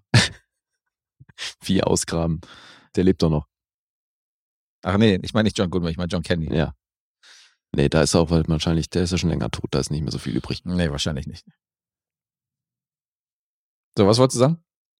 Äh, dass der Regisseur hier ein kleines Cameo hat. Mhm. Und zwar, als Marvin Dorfler den hinterher will, will der ja dann auch fliegen und will sich ein Ticket kaufen. Steht qualmend am Ticketcounter. Und der genervte Ticket-Clerk äh, fragt ihn dann noch so, Smoking or non-smoking? Und er steht halt da mit der Kippe in der Fresse und meint, take a wild guess. Fand ich sehr schön. Ja, und äh, dieser Ticket-Clerk ist Martin Brest. Naja. Hätte ich so wahrscheinlich nicht gewusst, weil ich nicht weiß, wie Martin Brest aussieht. Das ist ja das Ding, man hat ja zu den Regisseuren selten ein Gesicht. selten, ja. Wenn Spielberg jetzt noch ein Cameo machen würde, dann, dann weiß man's. Ja, wobei hatten wir den nicht mal, fuck, welcher Film war denn das, wo der eine Typ auf dieser äh, Erfindungskonvention ist und da Spielberg äh, auf dem Fahrrad durchs Bild fährt und da hat man ihn aber noch nicht erkannt. Ja, ja, das hatten wir Ah, neulich. fuck, wel- welcher Film war denn das? Das hatten wir neulich. Ein Cameo, wo er, ein- das war ein 80er-Film, ich weiß nicht mehr ja. welcher.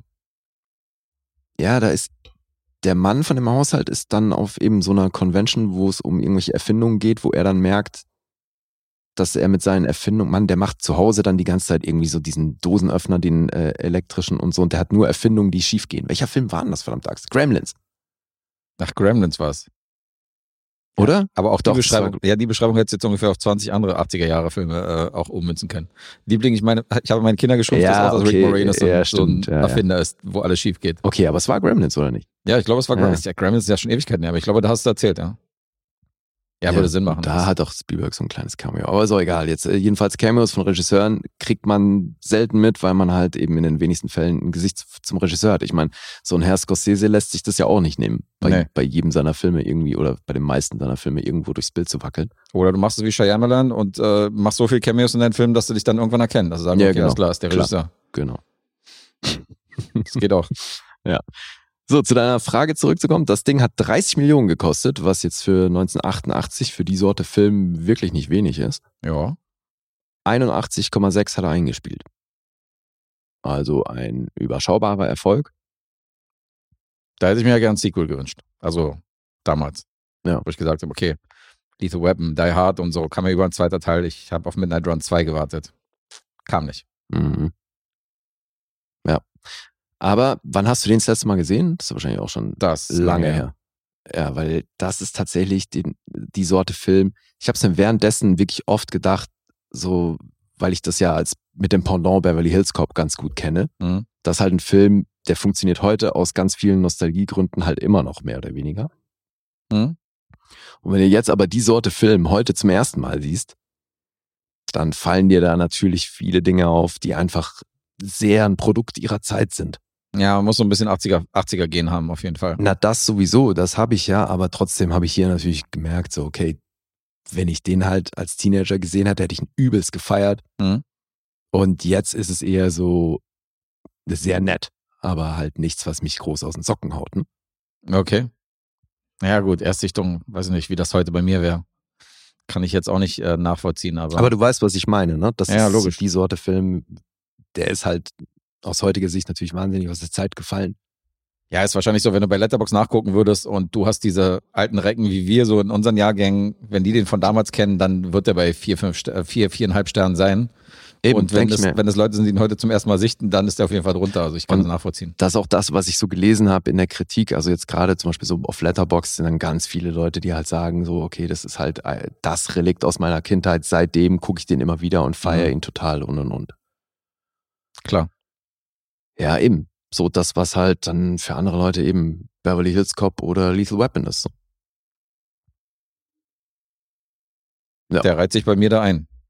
in diese Aufzählung. Ja, kann ich gut verstehen, weil eben, das ist ein wirklich, äh, wirklich ein unterhaltsamer Film. Ich habe den im Kino übrigens damals gesichtet, zum ersten Mal. Ach was, echt? Meine erste Sichtung war im Kino, ja. Okay, krass. Ja, da war das wahrscheinlich schon auch noch ein ziemliches Spektakel. Auf jeden Fall. Fand den großartig. Kam gut gelaunt aus dem Kino, ich mache was Witze mehr. Das denke ich mir eben, ja. Ja. Alright, Midnight Run. Die Zahlen. 7,5 gibt's auf IMDb. Metascore ist bei 78. Das finde ich echt gut. Oder? Für, für diese Sorte Film, Auf Alter. Ein Fall. Metascore von 78 ist stark. Auf Rotten Tomatoes äh, gibt's von der Kritik 8 von 10. Das ist auch sehr gut. 4,1 Ja. vom Publikum. Letterboxd 3,8. Das ist ja alles Das ist alles richtig gut. Hey, ich war überraschend ordentlich. echt überrascht, so, weil ich dachte, das ist irgendwie so harmloser Film. Aber plötzlich dann gesehen, okay, der ist äh, bei allen sehr hoch im Kurs. Er freut sich großer Beliebtheit. Gut Hä- so. Hätte ich nicht gedacht, aber ja, geil. Also offenbar eine große Lücke, die ich jetzt auch endlich mal geschlossen habe. Ja, sehr gut. Freut mich. Also ich gebe hier noch eine 8,5 aus der Erinnerung raus. Ich weiß nicht, ob ich das schon mal, ob ich das irgendwann mal korrigieren werde, wenn ich den nochmal gucke. Mhm. Aber 8,5 ist der, ist der schon noch wert. Ähm, da bist du nicht ganz, würde ich sagen. Aber ich hoffe doch stark, dass es eine 7,5 ist und ähm, würde das gerne tippen. Das ist richtig. Ist richtig? Yes, sir. Yay. Siebenhalb it is. Na, ist okay. Nice. 7,5 kann ich damit leben. Kannst du mit leben, ja? Ich muss aber zugeben, also bis jetzt habe ich noch keine Parallele zwischen, weil die, die ich geschätzt habe, war es ja nicht. Insofern warte ich noch den dritten Film ab. Ja, mach das. Gut, Kommst du wieder. jetzt komme ich wieder. Aus dem Jahre 2005 habe ich hier einen vierten Teil. Na, heute Ja, ist ein Lichtlein aufgegangen. Sequels. Ja, aber was für Sequels? Immer der dritte Teil. Ach nee, warte, das haut ja bei Muppets nicht hin. Ne? Okay. Was für Sequels? Ja, erzähl mal weiter. Eigentlich ist es einfach. Du musstest ja nur zählen, welche Zahl das ist. Was? Ich muss nur Der zählen? Muppets Movie ist welcher Teil? Na, der zweite. Der Mad Max ist welcher Teil? Der dritte. Harry Potter ist welcher Teil? Jetzt kommt der vierte, oder was? Jetzt kommt der vierte Harry Potter. Ah. Da haben wir unsere, da haben wir unser Thema. Nummer zwei, Nummer drei und Nummer vier. Crazy. In chronologischer Reihenfolge. Jetzt der vierte Harry Potter, ja? Harry Potter und der Feuerkelch. Beziehungsweise The Goblet of Fire, wie er heißt. Oscar nominiert für Art Direction damals. Mhm. Und ähm, wie wir wissen, alles Erstsichtung bei mir. Noch nie vorher Harry Potter gesehen, sondern habe in diesem Podcast hier äh, oder kurz vor dem Podcast habe ich, glaube ich, den ersten Teil gesehen und ähm, gehe die jetzt mal alle so ein bisschen durch von Zeit zu Zeit. Ich habe schon wieder vergessen, wie der letzte abgeschnitten hat bei dir. Äh, das war der Gefangene von Azkaban. Der hat mir tatsächlich wieder gut gefallen, nachdem ich nicht so der riesen Harry Potter-Fan war. Aber das ist ja auch allgemein der, der am besten gehandelt wird unter den Fans. Insofern auch ah ja, da wieder, ist das so? ja, auch da wieder kommerziell mit eingereiht und sage, okay, ich konform, weil der hat mir gut gefallen. Now you're talking. Now you're talking. So, Buchvorlage wissen alle, J.K. Rowling. Echt? Und ähm, adaptiert hat das Ganze von ihr Steve Close. Das ist der Drehbuchautor von Fabulous Baker Boys. Der macht auch das, ähm, das kommende Sequel hier von Fantastische Tierwesen. Mhm. Schreibt er auch das Drehbuch. Und der Regisseur diesmal durfte ran Mike Newell. Regisseur von Vier Hochzeit und der Todesfall. Ach, Donnie Brasco und so weiter. ja. Auch große Filme schon gemacht. Ja, und dann die üblichen Verdächtigen natürlich Danny Radcliffe als Harry Potter, Emma Watson als Hermine, Rupert Grint, Ron Weasley, Michael Gambon spielt wieder mit als Dumbledore, Robbie Coltrane als Hagrid, Alan Rickman ist wieder dabei als Snape und dann natürlich noch Maggie Smith, Warwick Davis, Timothy Spall, Tom Felton, Jason Isaacs, also die üblichen Verdächtigen, die auch in den anderen Teilen mit bei sind. Und äh, dann sind ein paar dazugekommen. Hatte ich überhaupt nicht auf dem Schirm, dass Warwick Davis auch im Harry Potter-Universum unterwegs ist. Der ist eigentlich nicht zu übersehen. ja, vielleicht gerade doch. Egal, wie ja, oder so, ja. Vielleicht gerade doch. Eine kleine Rolle, wie du immer so schön sagst an dieser Stelle. es gibt doch keine kleinen Rollen. Ja. Äh, manchmal doch. Mhm. Ähm, zur Story. Mhm. Es findet das Trimagische Turnier in Hogwarts statt. Das ist so eine Art Olympiade. Ähm, da geht es um drei Disziplinen, wo sich dann verschiedene Gladiatoren, die dann auserkoren sind, für ihr, für ihr jeweiliges Team oder für ihr jeweiliges, also für ihr jeweiliges Haus dann irgendwie anzutreten. Ja, wie heißen denn die vier Häuser, Guess? Äh, Kannst du, Dumbledore. kannst du das mittlerweile? nee, aber vier, nee, zwei von den vier Häusern könnte ich jetzt mittlerweile nennen. Also die hätte ich auf jeden Fall dann parat. Ja. Ja, Ich glaube, zwei würde ich auch noch hinkriegen. Zwei würdest du auch noch hinkriegen. Ja. Ja, okay. Aber mehr nicht. Naja, gut, zwei würden ja reichen, um die Frage zu beantworten. Nee, er wollte doch alle vier wissen. nee, er wollte zwei von nee, vier er wissen. wollte alle vier wissen. wollte alle vier Ja, wissen. Mann. Ja, gut, dann hätte ich verkackt. Ich dachte, er wollte zwei von vier wissen. Übertreiber. gut, also jede Schule wählt praktisch einen von den Athleten aus, von den verschiedenen Häusern, die an diversen Disziplinen dann um den Titel kämpfen. Mhm. Aber da diese drei Disziplinen so gefährlich sind, ist die Altersgrenze 17 Jahre aufwärts. Ja. Und es gibt Rated X quasi. Rated X. Und es gibt einen magischen Feuerkelch. Und in diesen Feuerkelch schmeißen die Bewerber praktisch ihren Namen, der da antreten soll. Und unsere Kandidaten, die unter 17 sind, versuchen natürlich auch ihren Namen da reinzuschmeißen, werden aber dann von den magischen Kräften des, äh, des äh, Kelchs dann auch wieder so weggeschleudert und haben keine Chance, da ihren Namen reinzuschmeißen. Mhm. Und dann werden die Namen gezogen. Wir haben Viktor Krumm aus Bulgarien. Das ist so ein, ja, so kurz geschorene Haare, ein bisschen, bisschen kräftig und so, muskulös, halt so ein, da siehst du schon, okay, mit dem ist nicht gut Kirschen essen. Der tritt für Bulgarien an. Dann haben wir aus Frankreich Fleur de la Cour. Die wird gespielt von Clemence Poesie. Die Dame kennen wir aus, ich kenne sie natürlich aus Brügge sehen und sterben, aber das ist auch gleichzeitig die Schauspielerin, die uns in Tenet so schön erklärt hat, was hier eigentlich abgeht und Ach. was hier eigentlich Sache ist. Mhm. Hast du auf jeden Fall schon mal gesehen. Ja, ja. Und Cedric Diggory tritt für Hogwarts an. Das ist nämlich das Kinofilmdebüt von unserem Batman, Robert Pattinson. Der ist für mich wiederum eine Hackfresse. Das, was Jake Gyllenhaal für dich ist, ist, ist das für mich definitiv Robert Pattinson. Das hat er hier Ich wieder habe bei Harry nie Potter gesagt, gezeigt. dass Alter. Jake Gyllenhaal eine Hackfresse ist. Im Gegenteil, ich habe gesagt, dass das ein sehr attraktiver Typ ist. Eine sehr attraktive Hackfresse, wenn ich dich mal zitieren dürfte. So hast du ihn, glaube ich, genannt. sehr attraktiver Lutscher. Aber Hackfresse, nee. Na gut, ein Lutscher ist Robert Pattinson auch. Mhm. finde ich. Und der tritt hier für Hogwarts an und dann wird plötzlich noch ein vierter Name aus dem Kelch gezogen und das ist schon sehr mysteriös, weil da steht nämlich Harry Potter drauf. Mensch, Und der ist unter 17. das. Und deswegen halten ihn alle für einen Riesenhochstapler und mobben ihn äh, in Hogwarts, rempeln ihn an, schimpfen ihm hinterher und sagen, du hast beschissen, wie kommst du da rein, das geht gar nicht. Und ähm, alle wenden sich so ein bisschen von ihm ab. Inklusive sein Kumpel Ron Weasley. Mhm. Auch der ist nicht so gut auf ihn zu sprechen, weil er sagt, was hast du da gemacht? Parallel ist ein sehr undurchsichtiger Charakter an die Schule gekommen, nämlich ein Lehrer für dunkle Magie. Ähm, der wird gespielt von Brandon Gleason.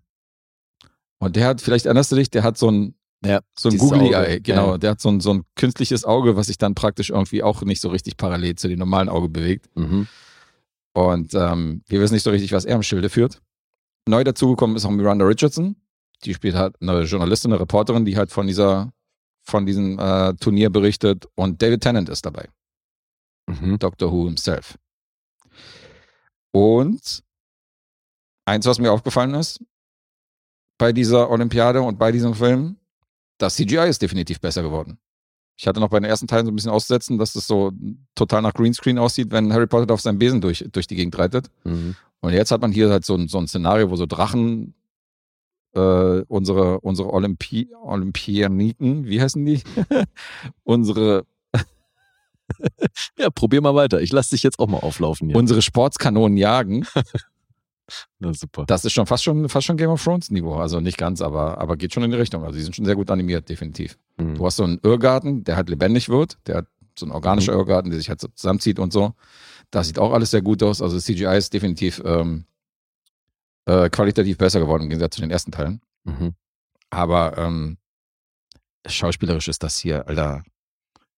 Ich weiß nicht, ich bin hier einfach ein bisschen rausgewachsen aus diesem Harry Potter-Ding. Und ich werde auch nicht, nicht mehr der große Fan werden von der, von der Reihe. Das steht fest. Ja, klar. Das ist halt alles schon sehr kindlich, ey. Mhm. Weißt du, so, wenn, wenn Daniel Radcliffe halt irgendwie so, keine Ahnung, wenn er um die Ecke kommt und da steht halt irgendwie Snape, so Alan Rickman, dann erschreckt er sich halt so ganz krass, so mit großen Augen.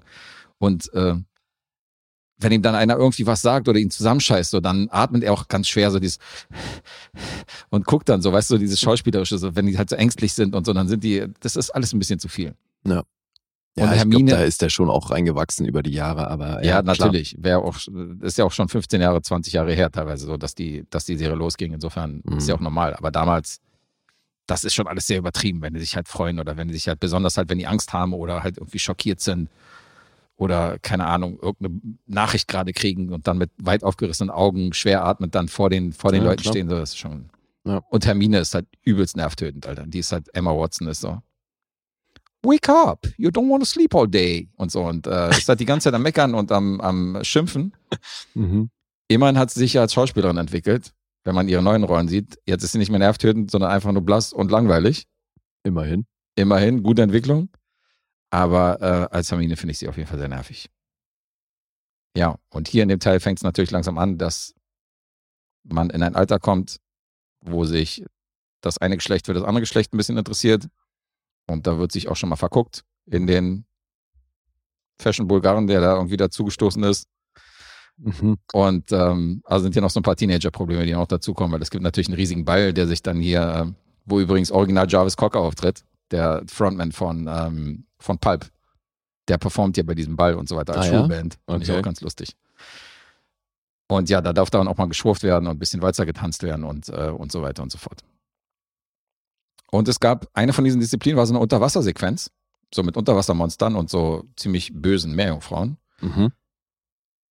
Da hat sich Daniel Radcliffe zwei Ohreninfektionen geholt bei diesen Dreharbeiten unter Wasser und die haben so ein Logbuch geführt, wie lange er unter Wasser praktisch diesen, diesen Dreh hatte. Und der ist am Ende auf über 40 Stunden gekommen. Oh, Das fuck. ist eine ganz schön krasse Zahl, oder? Krass. Der war über 40 Stunden war der unter Wasser. Die haben da einen riesen Tank gebaut, wo Mhm. eine halbe Million Liter reinpasst. Das ist, glaube ich, der zweitgrößte Wassertank, den die für den Film gebaut haben. Nur der Abyss war, glaube ich, größer. ja, Titanic war wahrscheinlich auch nicht klein. Titanic war auch nicht klein, nee. Aber Okay, krass, ja. schon ein ordentlicher Aufwand. Und ich hatte ihn gerade erwähnt, ähm, Mike Newell hat Regie geführt und als Regisseur abgelehnt, aber vor, vor ihm angefragt worden war M. Night Shyamalan. Der sollte den Harry Ach. Potter Teil inszenieren. Okay. Der wollte nicht. Das wäre dann wahrscheinlich eine Ecke düsterer geworden. Ja. Aber das muss man ihm lassen. Der hat keinen Bock auf so Auftragsarbeiten. Das habe ich schon ein paar Mal gelesen, dass die ihm für irgendwelche Franchises oder so irgendwas, ich glaube, irgendwas aus dem MCU war auch was, was er inszenieren sollte und Mhm. da hat er nie Bock drauf, sondern der sagte, er macht lieber seine eigenen Sachen. Ja. Da bleibt er seinem, da bleibt er bei seinen Leisten, der Schuster. Muss man sich leisten können.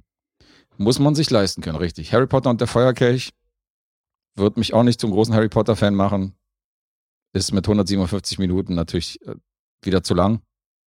Aber denke hat, so, aber hat doch schon diverse Schauwerte, oder nicht? hat definitiv diverse Schauwerte, ja. Das ist schon, das ist schon toll. Aber es ist definitiv, bin ich hier rausgewachsen. So ein bisschen. Also ist so ein bisschen an mir vorbeigerauscht, aber ist schon, hat hundertprozentig Schauwert. Was du gerade sagst. Ich will auch bestimmte Rollen, bestimmte Überraschungen, die hier noch in dem Film vorkommen, will ich natürlich nicht erwähnen. Also, mhm. Ähm, da passiert noch ein bisschen was. Für alle Fans, die sich jetzt wundern, dass ich bestimmte Sachen nicht erwähnt habe. Mhm. Hat ein Budget von 150 Millionen gehabt und auch der hier ist natürlich durch die Decke gegangen. Ein Spiel weltweit fast 897 Millionen. Krasser Scheiß, ja. Das war eine sehr erfolgreiche Reihe, auch der vierte Teil. Mhm. Und damit bin ich jetzt praktisch in der Halbzeit. PG-13 ist ein bisschen düsterer, also so, Wie viele sind es insgesamt? Sieben, ne? ne, acht. Sind acht? Naja, der letzte war ja gezweiteilt. Ach so, und damit sind es acht, okay. Ja, mit dem sind es dann acht. Das waren dann praktisch zwei Teile. Mhm. Ja, den will ich auch irgendwann mal von meinem Poster abhaken. Insofern muss ich ja da mal hin. Äh, ja, PG-13, also für die ganz Kleinen, die sollten hier einen Bogen drauf machen, weil das sind schon so ein paar gruselige Momente, die hier, ähm, die hier gezeigt werden. Und ähm, also die ganz Kleinen durften hier schlaflose Nächte haben, wenn die sich Aber das war doch Potter und der schon, Feuerkelch angucken. das war doch schon bei den ersten so. Ja, ist aber im Laufe der Teile wird das, glaube ich, noch Ja? extremer. Ja, Okay. das liest man eigentlich, dass man, dass die auch so ein bisschen mitwachsen mit den Schauspielern und ähm, Mhm. Den ersten und zweiten kann man noch so mit den ganz kleinen gucken. Okay, da hast du zwar auch diese Riesenspinnen gehabt und so, aber das geht noch alles. Aber, aber hier, das sind schon, das sind schon so ein paar Wesen, wo du denkst, hm, so der böse Drache oder die Unterwasser-Meerjungfrauen mit den scharfen Zähnen, die können schon für schlaflose Nächte sorgen, wenn man da sensibel ist. Bei dir vielleicht sogar heute. Meinst du, ja? Vielleicht. Nee, ich habe die ja schon alle gesehen. Ach, du hast die schon alle gesehen und kannst Ja. trotzdem die Nacht durchschlafen. Geht. Ja, gut. Ja. Der Lee, der Abgehärtete. Naja, Harry Potter hat es nicht geschafft. Harry Potter hat es nicht geschafft, dich zu knacken. Ja, soll ich mal die Punkte vorlesen? Es, äh, oder hast du noch Fragen? Naja, also das klingt ja schon so, als wärst du da so ein bisschen gestiegen jetzt äh, im Vergleich zu den letzten. Aber wirklich begeistert klingst du ja immer noch nicht. Würdest du das denn Leuten empfehlen? Mm, Also wenn die damals den Hype nicht mitgemacht haben, so wie ich, wo Harry Potter ja komplett an mir vorbeigerauscht ist, keinen Teil im Kino gesehen und irgendwie dieses komplette Franchise keine Lust drauf gehabt. Irgendwann dann mal billig die komplette Blu-ray-Box geschossen und dann gesagt, okay, ich gucke mir das mal an. Und das ist ja vor vier Jahren oder so gewesen, als ich den ersten Teil zum ersten Mal gesehen habe. Ähm, da muss man mit rechnen, dass das wahrscheinlich nicht diesem Hype gerecht wird um diese Filmreihe. Also, weiß nicht. Ich hatte damals einfach, weiß nicht, ich habe mich nicht gezeigt. Nee, aber ich meine jetzt, nachdem du den gesehen hast, Und würd- nachdem ich ihn würdest gesehen du den habe, ich irgendwelchen meine- Leuten empfehlen? Naja, ich meine, das ist jetzt Harry Potter, weißt du? Also die Leute wissen schon, was einen erwartet. Was soll ich, was soll ich, was soll ich jetzt sagen so? Also Harry Potter-Fans werden, sich, werden die eh schon alle gesehen haben und jemand, der überhaupt nichts damit anfangen kann, schwierig. Mhm. Wenn die Interesse hätten, diesen kleinen Furz da mit der Brille zu verfolgen, dann hätten die das schon längst gemacht, weil gehört haben sie schon alle von Harry Potter und von der Reihe. Ach, ich finde so aus Richtung Adventure-Genre kann man die schon empfehlen. Also, ja, eben, weil ich finde, dass sie schon eine Menge Schauwerte bieten. Ich finde ja Percy Jackson finde ich ja besser. Da werden jetzt alle auf, aufschreien auf jeden Fall jetzt auf der anderen Seite, das höre ich jetzt schon. Ja. Was hat er gesagt? Ich meine, ich habe den zweiten Teil nicht gesehen, aber den ersten Teil von Percy Jackson fand ich, Ich voll gut. kann zu Percy Jackson gar nichts sagen. Insofern weiß ich nicht. Logan Lerman. Mhm. Da war ich wiederum so ein bisschen Fan. Okay. Na gut. Der spielt auch besser, habe ich das Gefühl. Ja, gut, also ich weiß nicht, beim, tatsächlich habe ich mich bei den Harry Potter-Filmen nie groß ähm, ums Schauspiel gekümmert. We Coop. Naja, Ja, okay. Schweres Trauma, ich merke schon. ja. Hm. Not a fan. Aber du hast natürlich tolle Leute, also so, sowas wie Alan Rickman da zu sehen und Timothy Spall und Jason Isaacs und so. Maggie Smith und so. Also es ist schon, ist schon ein groß angelegtes Franchise mit tollen Leuten. eben. und du hast in jedem Film hast du dann irgendwelche krassen Schauspieler die noch dazukommen. Ja. Das muss man der Serie schon lassen. Also ist schon groß aufgezogen. Hm. Aber ich werde nie der riesen Harry Potter, also ich kaufe mir jetzt keine Bettwäsche in Zukunft. Das, äh, Ja, der Zug ist wahrscheinlich abgefahren. Ja. Okay, Punkte. IMDb ist bei einer 7,7. Hat einen Metascore von 81. Rotten Tomato Alter, 7,4. Metascore von 81. Jupp, jupp. Wow. 7,4, Rotten Tomatoes 3,4 vom Publikum und Letterboxd ist bei einer 3,8. Für Harry Potter und der Feuerkelch. Krass, das ist auch richtig gut. ey. Jo. Harry Potter and the Goblet of Fire. So, jetzt bist jetzt war ich ja irgendwie immer zu hoch in letzter Zeit, ey. Das ähm, klingt für mich so nach sechseinhalb, sieben. Ich sag sechseinhalb. Das war tatsächlich mein Panel, aber das ist die andere. Die andere Seite. sieben gelandet, Die sieben, ja? ja. Der war dann doch zu liebevoll und die Schauwerte waren dann doch zu krass und dann habe ich, komm hier, Okay. habe ich, habe ich ihn auch leicht abgerundet, aufgerundet und habe gesagt, komm, eine sieben kriegt er schon noch. Gut, der Zug ist sowas von abgefahren heute. Das sieht nach einem Sieg für dich aus. Na, wir haben noch einen. Ja, ja, aber das, also da, dass du jetzt da zwei Punkte nehmen musst, das wage ich sehr zu bezweifeln. Ich habe schon alles geschafft. Wart's ab. Ja, okay. Nicht den Tag vor den Abend loben. Steht bestimmt auch in dem Buch drin. Mhm. Da wüsste ich jetzt nicht, wo das herkommt. Okay, kommen wir zu meinem und unserem letzten Film für diese Episode. Mhm. Der aktuellste in der Runde und auch wieder ein ganz anderes Genre. Mystery, Sci-Fi, Drama. Aber von einem Regisseur, von dem wir hier schon zwei Filme hatten, meine ich. Weil du hast mal über Loving gesprochen und ähm, wir haben mal, ich meine, gemeinsam über Take Shelter gesprochen.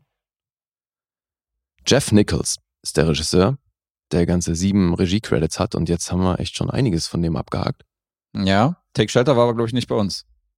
Ach, war das wieder in irgendeinem anderen? Das war, das war bei Podcast? irgendeinem Kollegen, Kollegen-Podcast gewesen, wo wir dann über, ich glaube, bei den Filmfressern haben wir über Take Shelter geredet. Irgendwie sowas. Ah ja? Kann das sein?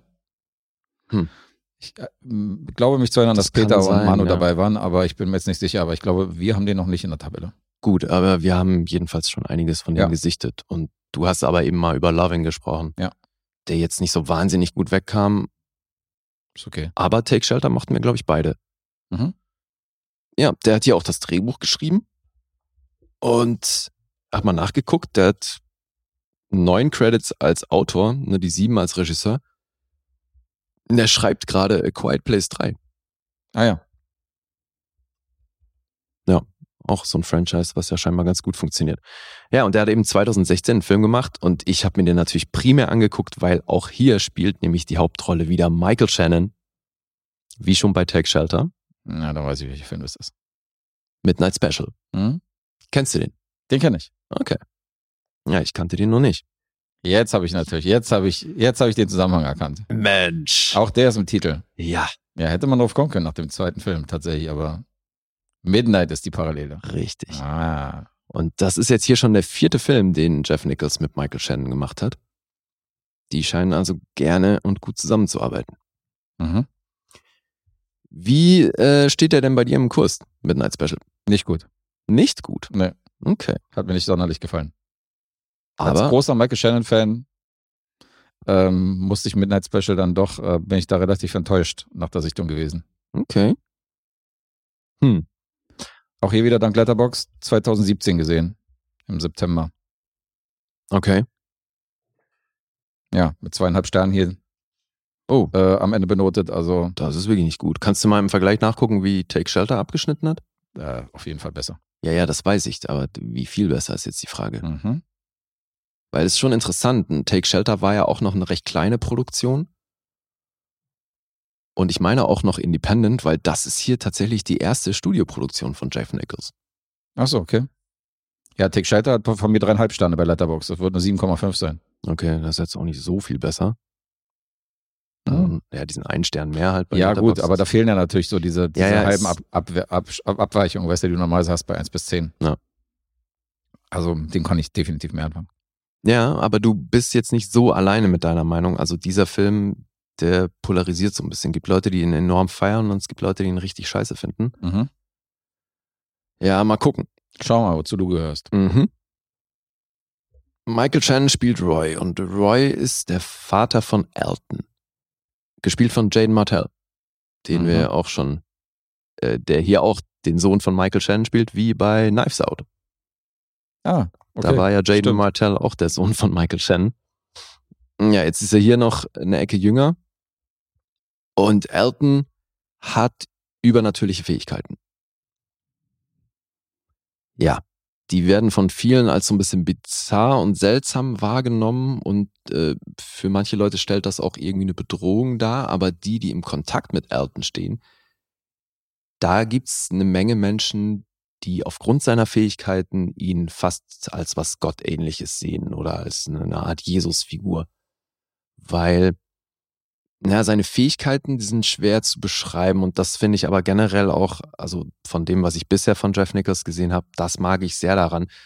Hier wird nichts lang und breit etabliert, sondern im Grunde wirst du direkt in die Handlung geschmissen und erfährst erst im Verlauf der Handlung dann, was das mit diesen Fähigkeiten auf sich hat und was er überhaupt kann und warum das für manche Leute eine Bedrohung darstellt. Ja, Elton ist zu Beginn des Films noch in so einer Gemeinde, die eben, ja, das ist fast so ein bisschen sektenmäßig oder kultmäßig aufgezogen, weil die beschützen ihn, aber äh, ja, das sind fast schon seine Anhänger, weil die eben durch seine Fähigkeiten äh, Dinge erlebt und gesehen haben, die sie halt so ein bisschen erleuchtet haben. Also er, Elton läuft die ganze Zeit mit so einer, so einer Schwimmbrille rum, der hat so Goggles an, Ja, weil stimmt. aus seinen Augen immer so ein, nicht immer, aber eben wenn, ja, es kommt wie so eine Art Anfall, das sieht auch am Anfang des Films so aus, als könnte er das eben nicht groß kontrollieren. Aber wenn er, wenn sich diese Fähigkeiten durchboxen, dann, dann kommt aus seinen Augen ein sehr grelles Licht. Mhm. Und wenn da andere Menschen reingucken, dann sehen die eben Dinge, die über unsere Existenz hinausgehen. Und dann äh, sehen die sowas wie den Sinn des Lebens und sind plötzlich halt wahnsinnig zen. Mhm. Und das ist schon, finde ich, ziemlich cool gemacht, weil es halt eben auch so lose gehalten wird, dass du nie genau gesagt bekommst, das und das nimmst du wahr, wenn du ihm da in die Augen guckst oder das und das ist die Wirkung, sondern du siehst immer nur das Ergebnis in Form von glücklichen Menschen und deswegen sind die Leute, die Elton kennengelernt haben, natürlich auch auf seiner Seite. Jetzt ist aber so, dass, der, dass da natürlich die Regierung und sämtliche Institutionen, die damit dranhängen, in seinen Fähigkeiten eine Gefahr sehen, weil es ist schon auch so, dass manchmal kommt das eben im Schlaf oder so, dass, dass diese Fähigkeit durchbricht in ihm und dann wackelt aber plötzlich das ganze Haus und dieses grelle Licht, das, das äh, hat halt eben auch eine, eine sehr ähm, wuchtige und fast schon zerstörerische Eigenschaft, so dass das eben für manche Leute halt wirklich eine Gefahr und eine Bedrohung darstellt und deswegen wird er natürlich von der US-Regierung gesucht. Also kommt Roy, der Vater, zum Einsatz, der schnappt sich Elton aus dieser Gemeinde und begibt sich mit ihm auf die Flucht. Mit dabei Joel Edgerton, der den Freund von Roy spielt, Lucas. Und der hilft ihnen dabei. Und so ist dann Roy mit Elton und Lucas auf der Flucht. Und die haben auch ein konkretes Ziel. Und dieses Ziel versucht die Regierung, die die jagt, natürlich herauszufinden, weil die möchten die ja bekommen. Ne? Die möchten die ja finden und, wahrscheinlich einsperren, weil es ja eben um die Fähigkeiten von Elton geht und die kennen aber das Ziel nicht. Und die sind primär auf den aufmerksam geworden, weil der in dieser Gemeinde hat er eben Einfluss genommen auf den, der da predigt und ne, hat dem eben auch mal in die Augen geguckt und dadurch, äh, naja, so, so versteckte Botschaften im Grunde ihm übermittelt, die er dann in seinen Predigten wiedergegeben hat. Und da hat, da ist eben die Regierung darauf aufmerksam geworden, weil durch diese Passagen, die er zitiert hat, dass dann durch die Nummern, die Nummern haben Koordinaten ergeben, die keiner wissen kann, der nicht eben da auf einem gewissen Sicherheitslevel für die Regierung arbeitet, weil das eben geheime Koordinaten von Satelliten und ähnlichen Stationen ist. Mhm. So dass dann die Regierung sofort sagt, okay, Moment mal, der Typ, das entweder ist der ein krasser Spion oder sonst wie, weil der hat Zugriff zu Informationen, die er eigentlich nicht haben kann. So, was ist da los? Und deswegen sehen die da natürlich eine potenzielle Gefahr. Homeland Security und sonst was, deswegen müssen die da eingreifen. Und da kommt dann die Figur von Adam Driver zum Einsatz, weil der spielt hier Paul Sevier. Der ist dafür zuständig, das zu entschlüsseln.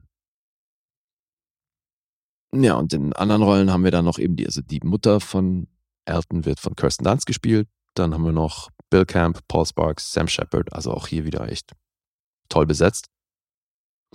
Bill Camp, der ewige Nebendarsteller. Habe ich übrigens vergessen zu erwähnen, dass der auch bei Die Frau, die vorausgeht, mhm. da hat er auch mitgespielt. Ja, Habe ich, hab ich im Cast gar nicht erwähnt. Ich sehe den immer wieder, ja, das ist echt so krass. Ja, der ist oft unterwegs. Der hat wirklich eine ziemlich ausführliche Vita. Mhm. Ja, und dann geht's eben um diese Verfolgungsjagd von Texas nach Georgia. Weil die haben ein sehr klares Ziel. Aber das ist eben auch so schön. Wir erfahren das nicht als Zuschauer, wird uns nicht gesagt, deswegen müssen die dahin, sondern das erfährst du halt erst peu à peu. Deswegen, du bist eigentlich auf dem Wissensstand von denen, die sie jagen. Mhm. Das mag ich. Und auch wenn man diese, also man kann diesen Film einerseits gucken und halt diese, diese Handlung beobachten, die man hier sieht, und dann gibt's aber definitiv auch noch natürlich eine Metaebene. Das ging mir ja schon bei Take Shelter so, dass das irgendwie sinnbildlich für Eltern sein und was da alles so mit dranhängt an Verantwortung und Druck und so, dass das im Grunde sinnbildlich war für die Geschichte, die da erzählt wurde. Das fandst du teilweise ein bisschen zu plakativ, glaube ich, mich zu erinnern, mhm. bei und, Take Shelter. Und hier, hier ist das auf jeden Fall subtiler. Mhm. Wahrscheinlich sogar so subtil, dass es vielen eben entgeht. Aber das Ganze hier kannst du natürlich auch als Sinnbild verstehen für was heißt es, Vater zu sein, wie geht man mit dem Druck und der Verantwortung der Großen, die damit dranhängt, um? Ne, was macht das mit einem und ähm, wie weit ist man bereit zu gehen? Ja. War ich wieder zu doof für den Film, würdest du sagen? Nee. Ich glaube auch sowieso, dass das ein Film wäre, dass wenn ich jetzt, wenn ich selber Vater wäre, wäre das wahrscheinlich was, was noch viel krasser bei mir anknüpft. Okay. Ja, kann sein. Weißt du, ich bilde mir einfach ein zu sehen, dass eben Jeff Nichols hier selber irgendwie, also sowohl in dem Film als auch bei Take Shelter halt irgendwie mit seinem Struggle als, als Vater da versucht, das dem irgendwie Ausdruck zu verleihen. Mhm, also würde mich, würde mich nicht wundern. Ja, und eben also auch diese, diese, bei, bei Lost Daughter war das ja auch ein Thema, dass diese, diese fast schon erdrückende Verantwortung, die du halt plötzlich hast, sein Leben ja quasi dann vorbei ist und dann ein neuer, neues Kapitel anfängt, wo du echt eine Menge Verantwortung und Arbeit hast. Ja, und vor allem, es dreht sich plötzlich alles um ein Leben und dein Leben ist komplett die Verantwortung für dieses andere Leben zu mhm. übernehmen. Mhm. Und das ist natürlich was, was wahnsinnig viel Druck verbunden ist und Klar. dass da eine große Angst dran hängt und so weiter. Und das finde ich irgendwie schon cool, dass der das so auf diese Art in seinen Filmen einbaut. Der geht es hier eine Stunde 52 Minuten und ist, auch wenn sich das nach einer ganz wilden Verfolgungsjagd anhört, ist es trotzdem ein relativ ruhiger Film, der nur selten so ein bisschen Spitzen hat, äh, jetzt emotional in die eine oder andere Richtung. Mhm. Ansonsten könnte man schon sagen, plätschert der so ein bisschen vor sich hin. Aber was ich halt eben an dieser Erzählweise echt cool finde, ist, dass der, ja, dass du eben den, deinen Wissensstand, weißt du, dass du, dass du das nicht alles vorgekaut bekommst, sondern dass du eben selber dranbleiben musst, um überhaupt zu verstehen, was hat das alles auf sich mit seinen Fähigkeiten und wo wollen die hin. Okay, verstehe. Und dass du dabei eben dann irgendwie metaphorisch dieses, dieses Vatersein damit eingebunden bekommst, finde ich schon immer einen sehr coolen Ansatz. Mhm. Und ich finde auch, dass das, obwohl es eine Studioproduktion ist, hat er irgendwie einen Indie-Touch. Und äh, ist auf jeden Fall stimmungsvoll. Aber das war eben Take Shelter ja auch schon. Ja. Aber stimmt, also bei Take Shelter war das alles schon nochmal ein bisschen offensichtlicher, auch weil da, glaube ich, die mysteriöse Komponente nochmal eine Ecke ähm, undurchsichtiger war Mhm. als jetzt hier, weil jetzt hast du halt hier so eine Art Erlöserfigur in Form von Elton, die dann eben, wie so oft, egal, also wurde ja auch schon oft in Filmen erzählt, ne, dass, dass dann die, die Menschheit dadurch so ein bisschen getrennt wird, dass die einen das eben als Bedrohung verstehen und die anderen halt als, als die Erlösung. Mhm. Ja, Scheint bei dir besser anzukommen.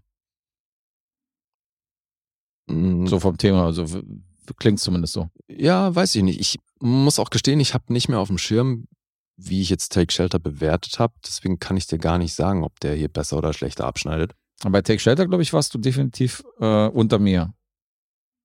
Also da war ich, glaube Ja? ich, bei, ja, da war ich, glaube ich, bei siebeneinhalb und ähm, du hattest da schon ein bisschen was aussetzen. Du warst bei sechseinhalb oder so, wenn ich mich recht erinnere.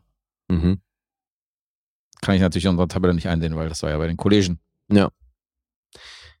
Ja, was ich aber ganz cool finde, ist, dass, obwohl das hier seine erste Studioproduktion ist, hat er durchbekommen, dass er den Final Cut hat. Mhm. Und das hat wahrscheinlich auch damit zu tun, dass das jetzt kein riesen Budgetfilm ist. Ne? Hat 18 Millionen gekostet. Und Warner Brothers hat sich bereit erklärt, haben sich da wohl relativ viel Zeit gelassen, das dem zuzustimmen. Aber er wollte Final Cut und haben sie ihm gewährt. Okay. Ja. So viel dazu. Midnight Special. Ab zwölf Jahren freigegeben. Und war tatsächlich kein finanzieller Erfolg. Im Gegenteil, das war ein ziemlicher Flop. Der hat gerade mal 6,7 Millionen eingespielt. Mhm. Aber ich glaube auch, dass der keinen großen Release hatte. Hast du den hier im Kino gesehen? Äh, nee, aber ich wollte ihn im Kino sehen. Also Mhm. ich habe ihn, ich weiß, dass er hier im Sinister zum Beispiel damals noch lief. Sinister, Rest in Peace. Ach, wirklich? Okay. Ja, ja, da habe ich den oben gesehen, aber irgendwie hatten Nora und Isa hatten keinen Bock auf den Film. Ich habe den nämlich gar nicht mitbekommen im Kino. Und da sind wir woanders hingegangen. Dann Doch, lief doch. der aber nicht lange, oder? Nee, lange lief der nicht. Das war wirklich, also, der war nach zwei Wochen schon, war der raus, weil ich Mhm. weiß, dass ich mir damals vorgenommen habe, den im Kino zu sehen, wollte aber irgendwie keiner mit. Dann haben wir was anderes gesehen und dann kurz danach lief der auch gar nicht mehr. Hättest du mich mal gefragt. Hätte ich dich mal gefragt, Ja. ja. Hm. Gibt's doch noch diesen Nörgler von Facebook. Warum habe ich den nicht angerufen? der Der Nörgler. jeden Film auseinander nimmt, den ich, wo ich ihn mitnehme. Jeden vor allem. So ein Quatsch. ja, aber eben war kein Erfolg, deswegen auch wenig überraschend, dass der ziemlich schnell wieder aus den Kinos raus war. Mhm. Zu den Zahlen. 6,6 gibt's auf IMDb. Das ist nicht so prall. Metascore ist bei 76. Das ist schon besser. 7,3 auf Rotten Tomatoes von der Kritik, 3,5 vom Publikum. Letterboxd 3,3. So, und jetzt du. Und wenn du es schaffst, hier zwei Punkte daneben zu hauen, ey, dann dicke Props. Aber das bezweifle ich. Hier bist du nicht. Is it still the greatest movie in history? Nee, ist es nicht. Okay. Also ich äh, gehe fest davon aus, dass du auch die heutige Episode für dich entscheidest. Gell? Insofern ist doch alles super. Mm, Jetzt gib einen Tipp ab. Eine sieben. Siebenhalb. Siebenhalb. Ja. Müsste aber trotzdem noch reichen. Ja, ne? dick. Dick reicht das. ja, wenn du sagst zwei Punkte, ja gut, dann bin ich am Plus. Sei ja, du hast minus ein, ich habe minus zwei. That's it. Das ist einfach mal das gleiche Ergebnis wie beim letzten Mal. Ja, machen wir jetzt noch ein paar Mal so und Minus dann bist du, bist du wieder ran. Naja, so weit sind wir noch nicht, aber es, äh, der März scheint ein bisschen besser zu laufen als als die vorigen Monate. Ja, wunderbar. Freut mich. Tja. Sehr gut. I am dead inside. So gleich, ja. Einmal nicht gewonnen. Ich bin der Vorbei. hier. Ich bin der hier. Ich bin nicht der offizielle Kirchenjesus. Ja, das wissen wir doch. Nee, ich bin's nicht. It just keeps getting more horrific. Definitiv. Aber es ist gut, dass du gerade ähm, die Frau im Dunkeln erwähnt hast, weil ähm, Tick Tick Boom habe ich gesehen. Oh, geil. Letzte Nacht reingezogen Mhm. und äh, nicht ganz bei deiner Punktzahl, aber definitiv gut. Siebenhalb von mir. Du warst bei achteinhalb. Mhm. Finde ich, ist ein interessanter Film, ist ein cooler Ansatz.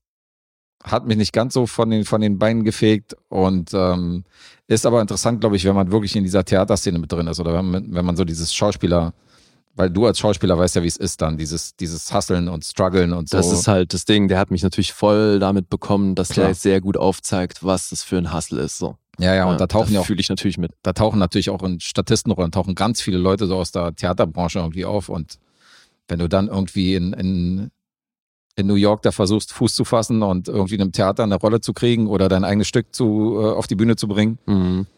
dann glaube ich, ähm, wirst du mit dem Film eher eine Verbindung finden. da war ich jetzt nicht. Aber die, so die Musical-Nummern waren schon sehr abwechslungsreich, fandst du nicht? Ja, ja. War schon die eine oder andere schöne Nummer dabei. Und was sagst du zu der Erzählstruktur? Ja, ist alles ein bisschen angerissen so. Also so diese AIDS-Thematik und äh, dieses Drama in seinem Leben, das wird schnell auch mal, wie soll ich erklären, das wird schnell auch mal weggesungen von ihm Mhm. oder so oder mit seinem gnadenlosen Optimismus äh, auch mal schnell zur Seite geschoben, weißt du, und spielt dann auch keine Rolle mehr erstmal Ja. 20 Minuten lang. Aber das ist ja auch ein, ein sehr zentrales Thema in dem Film, dass Dass er verdrängt, dass, oder? Genau, dass Ja, gut, sämtliche klar. Probleme gar nicht an ihn rankommen, weil er so im Tunnel ist mit, seinem, mit seiner Arbeit. Also ungesehen habe ich das genau so formuliert, wie ich es hier auch jetzt nach der Sichtung formuliert hätte. Das ist ein legitimer Oscar-Kandidat mehr als West Side Story, was ja ein komplett irgendwie generisches Musical ist. Und hier ist ja wenigstens eine interessante Form von einem Musical. Ja. Dass sie so diese Story von ihm halt eingebettet haben in eine Biografie Mhm. und etwas unchronologisch und ein bisschen experimentell und trotzdem so diese Liebe zum Theater gebracht haben. Und äh, Und er spielt das schon krass. er spielt nicht? das mega. Er Ja. spielt das natürlich sehr leidenschaftlich und mit Herzblut. Also, Ja. also die Oscar-Nominierung ist auf jeden Fall, Geht klar, ne? die geht voll klar. Mhm. Jetzt sind wir langsam mal bei den, äh, jetzt, äh, now you're talking, kannst du drücken für mich. Jetzt sind wir langsam mal in dem Bereich, wo ich sage, die Oscar-Nominierungen sind mal in Ordnung, so die ich jetzt die letzten Male gesehen habe hier. Olivia Ja. Coleman und äh, Andrew Garfield und Co. Aber ich befürchte, er ist chancenlos. Gegen Denzel? Nee, nicht gegen Denzel, gegen Will Smith und Benedict Cumberbatch. Ach so, ja, Benedict Cumberbatch ist natürlich auch im Rennen. Ja, stimmt. Und Will Smith ist ja der neue Favorit nach den SAG Awards, hast du gesagt. Mhm. Hm. Spannend. Ja. Spannend, spannend. Ja, sollen wir schon anteasern, was wir zu den Oscars machen? Nee, war ist noch zu früh. Nee, damit Nee, nee, warten da wir noch. warten ja, wir noch. ja, das Warten ist wir. ja noch nicht eingetütet, deswegen abwarten. Aber da kommt was. Da kommt was auf euch zu. Äh. Meine Fresse kommt da was auf euch zu. Genau. nee, nee, nee. Ähm, Gigantisch wird das, gigantisch. meinst du? Episch. Episch. Mhm. Episches Zeug. Sowas Mhm. habt ihr noch nicht gesehen. Genau. Ne? Sind die, sind die Voraussetzungen und Anforderungen jetzt da, wo du sie haben wolltest?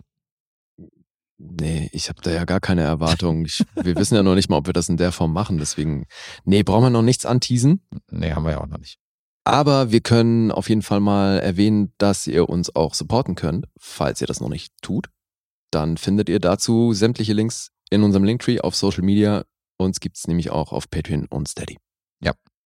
Da gibt es auch Sonderepisoden. Jeden Sonntag. Ja, da gibt's jede Menge. Für diejenigen, die den Hals nicht voll kriegen, ähm, da rezensieren wir noch ein paar Filme extra. Ja, und da steuern wir nämlich jetzt auch schon hart auf die hundertste Episode zu. Da findet aktuell auch gerade eine kleine Abstimmung statt über die Filme, die wir in der hundertsten rezensieren werden. Deswegen, Stimmt. wer sich dafür interessiert, darf da auch gerne vorbeischauen. Und ansonsten bleibt nur, dass wir uns bei allen bedanken, die das nämlich schon tun. Ich freue mich dann nach wie vor immer sehr über sämtliches Feedback, was da reinkommt, egal auf welchen Kanälen. Und finde es nach wie vor sehr schön. Ja, stimmt. Hast ein gutes Stichwort auch geliefert, weil ähm, wir müssen ja noch berichten, was wir denn, worüber denn wir am Sonntag zum Beispiel in dieser Sonderepisode geredet haben. Mhm. Ganze fünf Filme standen auf dem Programm. Äh, Lee hat über Boba Fett geredet. The Book of Boba Fett, über die Serie auf Disney Plus. Ähm, Werewolves Within heißt der andere Film, den du hattest. Ich hatte über Deadman geredet von Jim Jarmusch und über Mishima.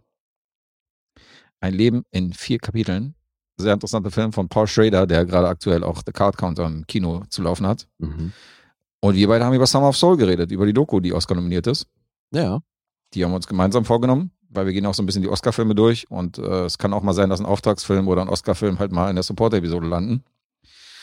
Also gerne da mal unterstützen, dann äh, kriegt ihr auch von uns 100, den hundertprozentigen Stoff. Dann habt ihr äh, Zugriff auf alles, was da, was da geht. Ja, eben. Und das ist mittlerweile schon auch eine ganze Menge, was wir da rezensiert haben.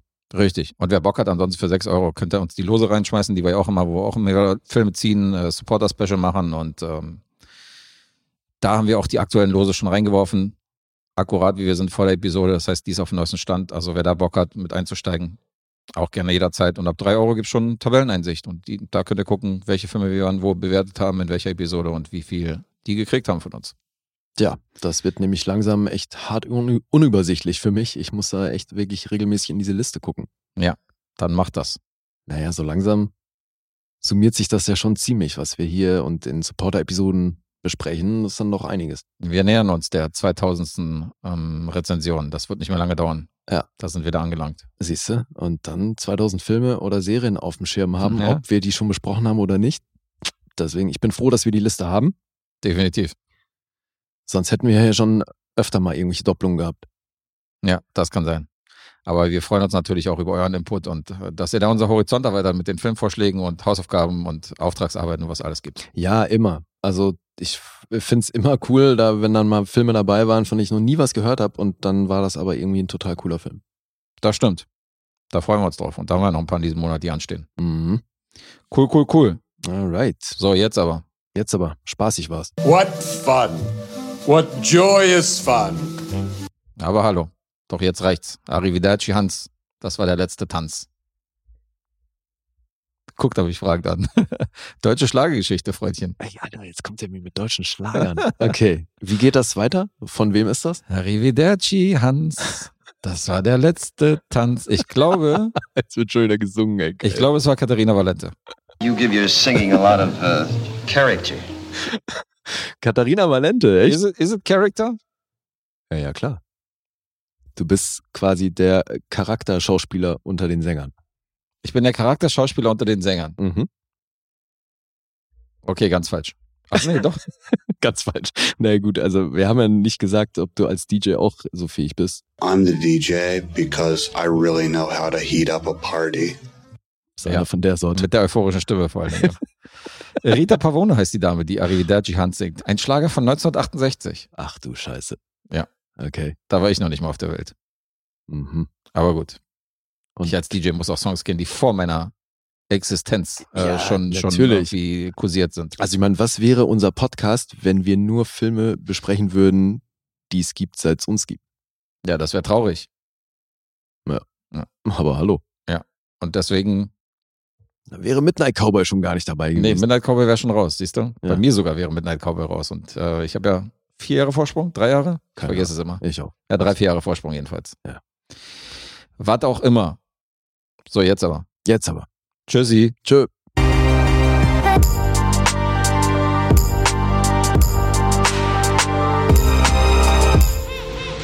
Bewegt Bild Banausen.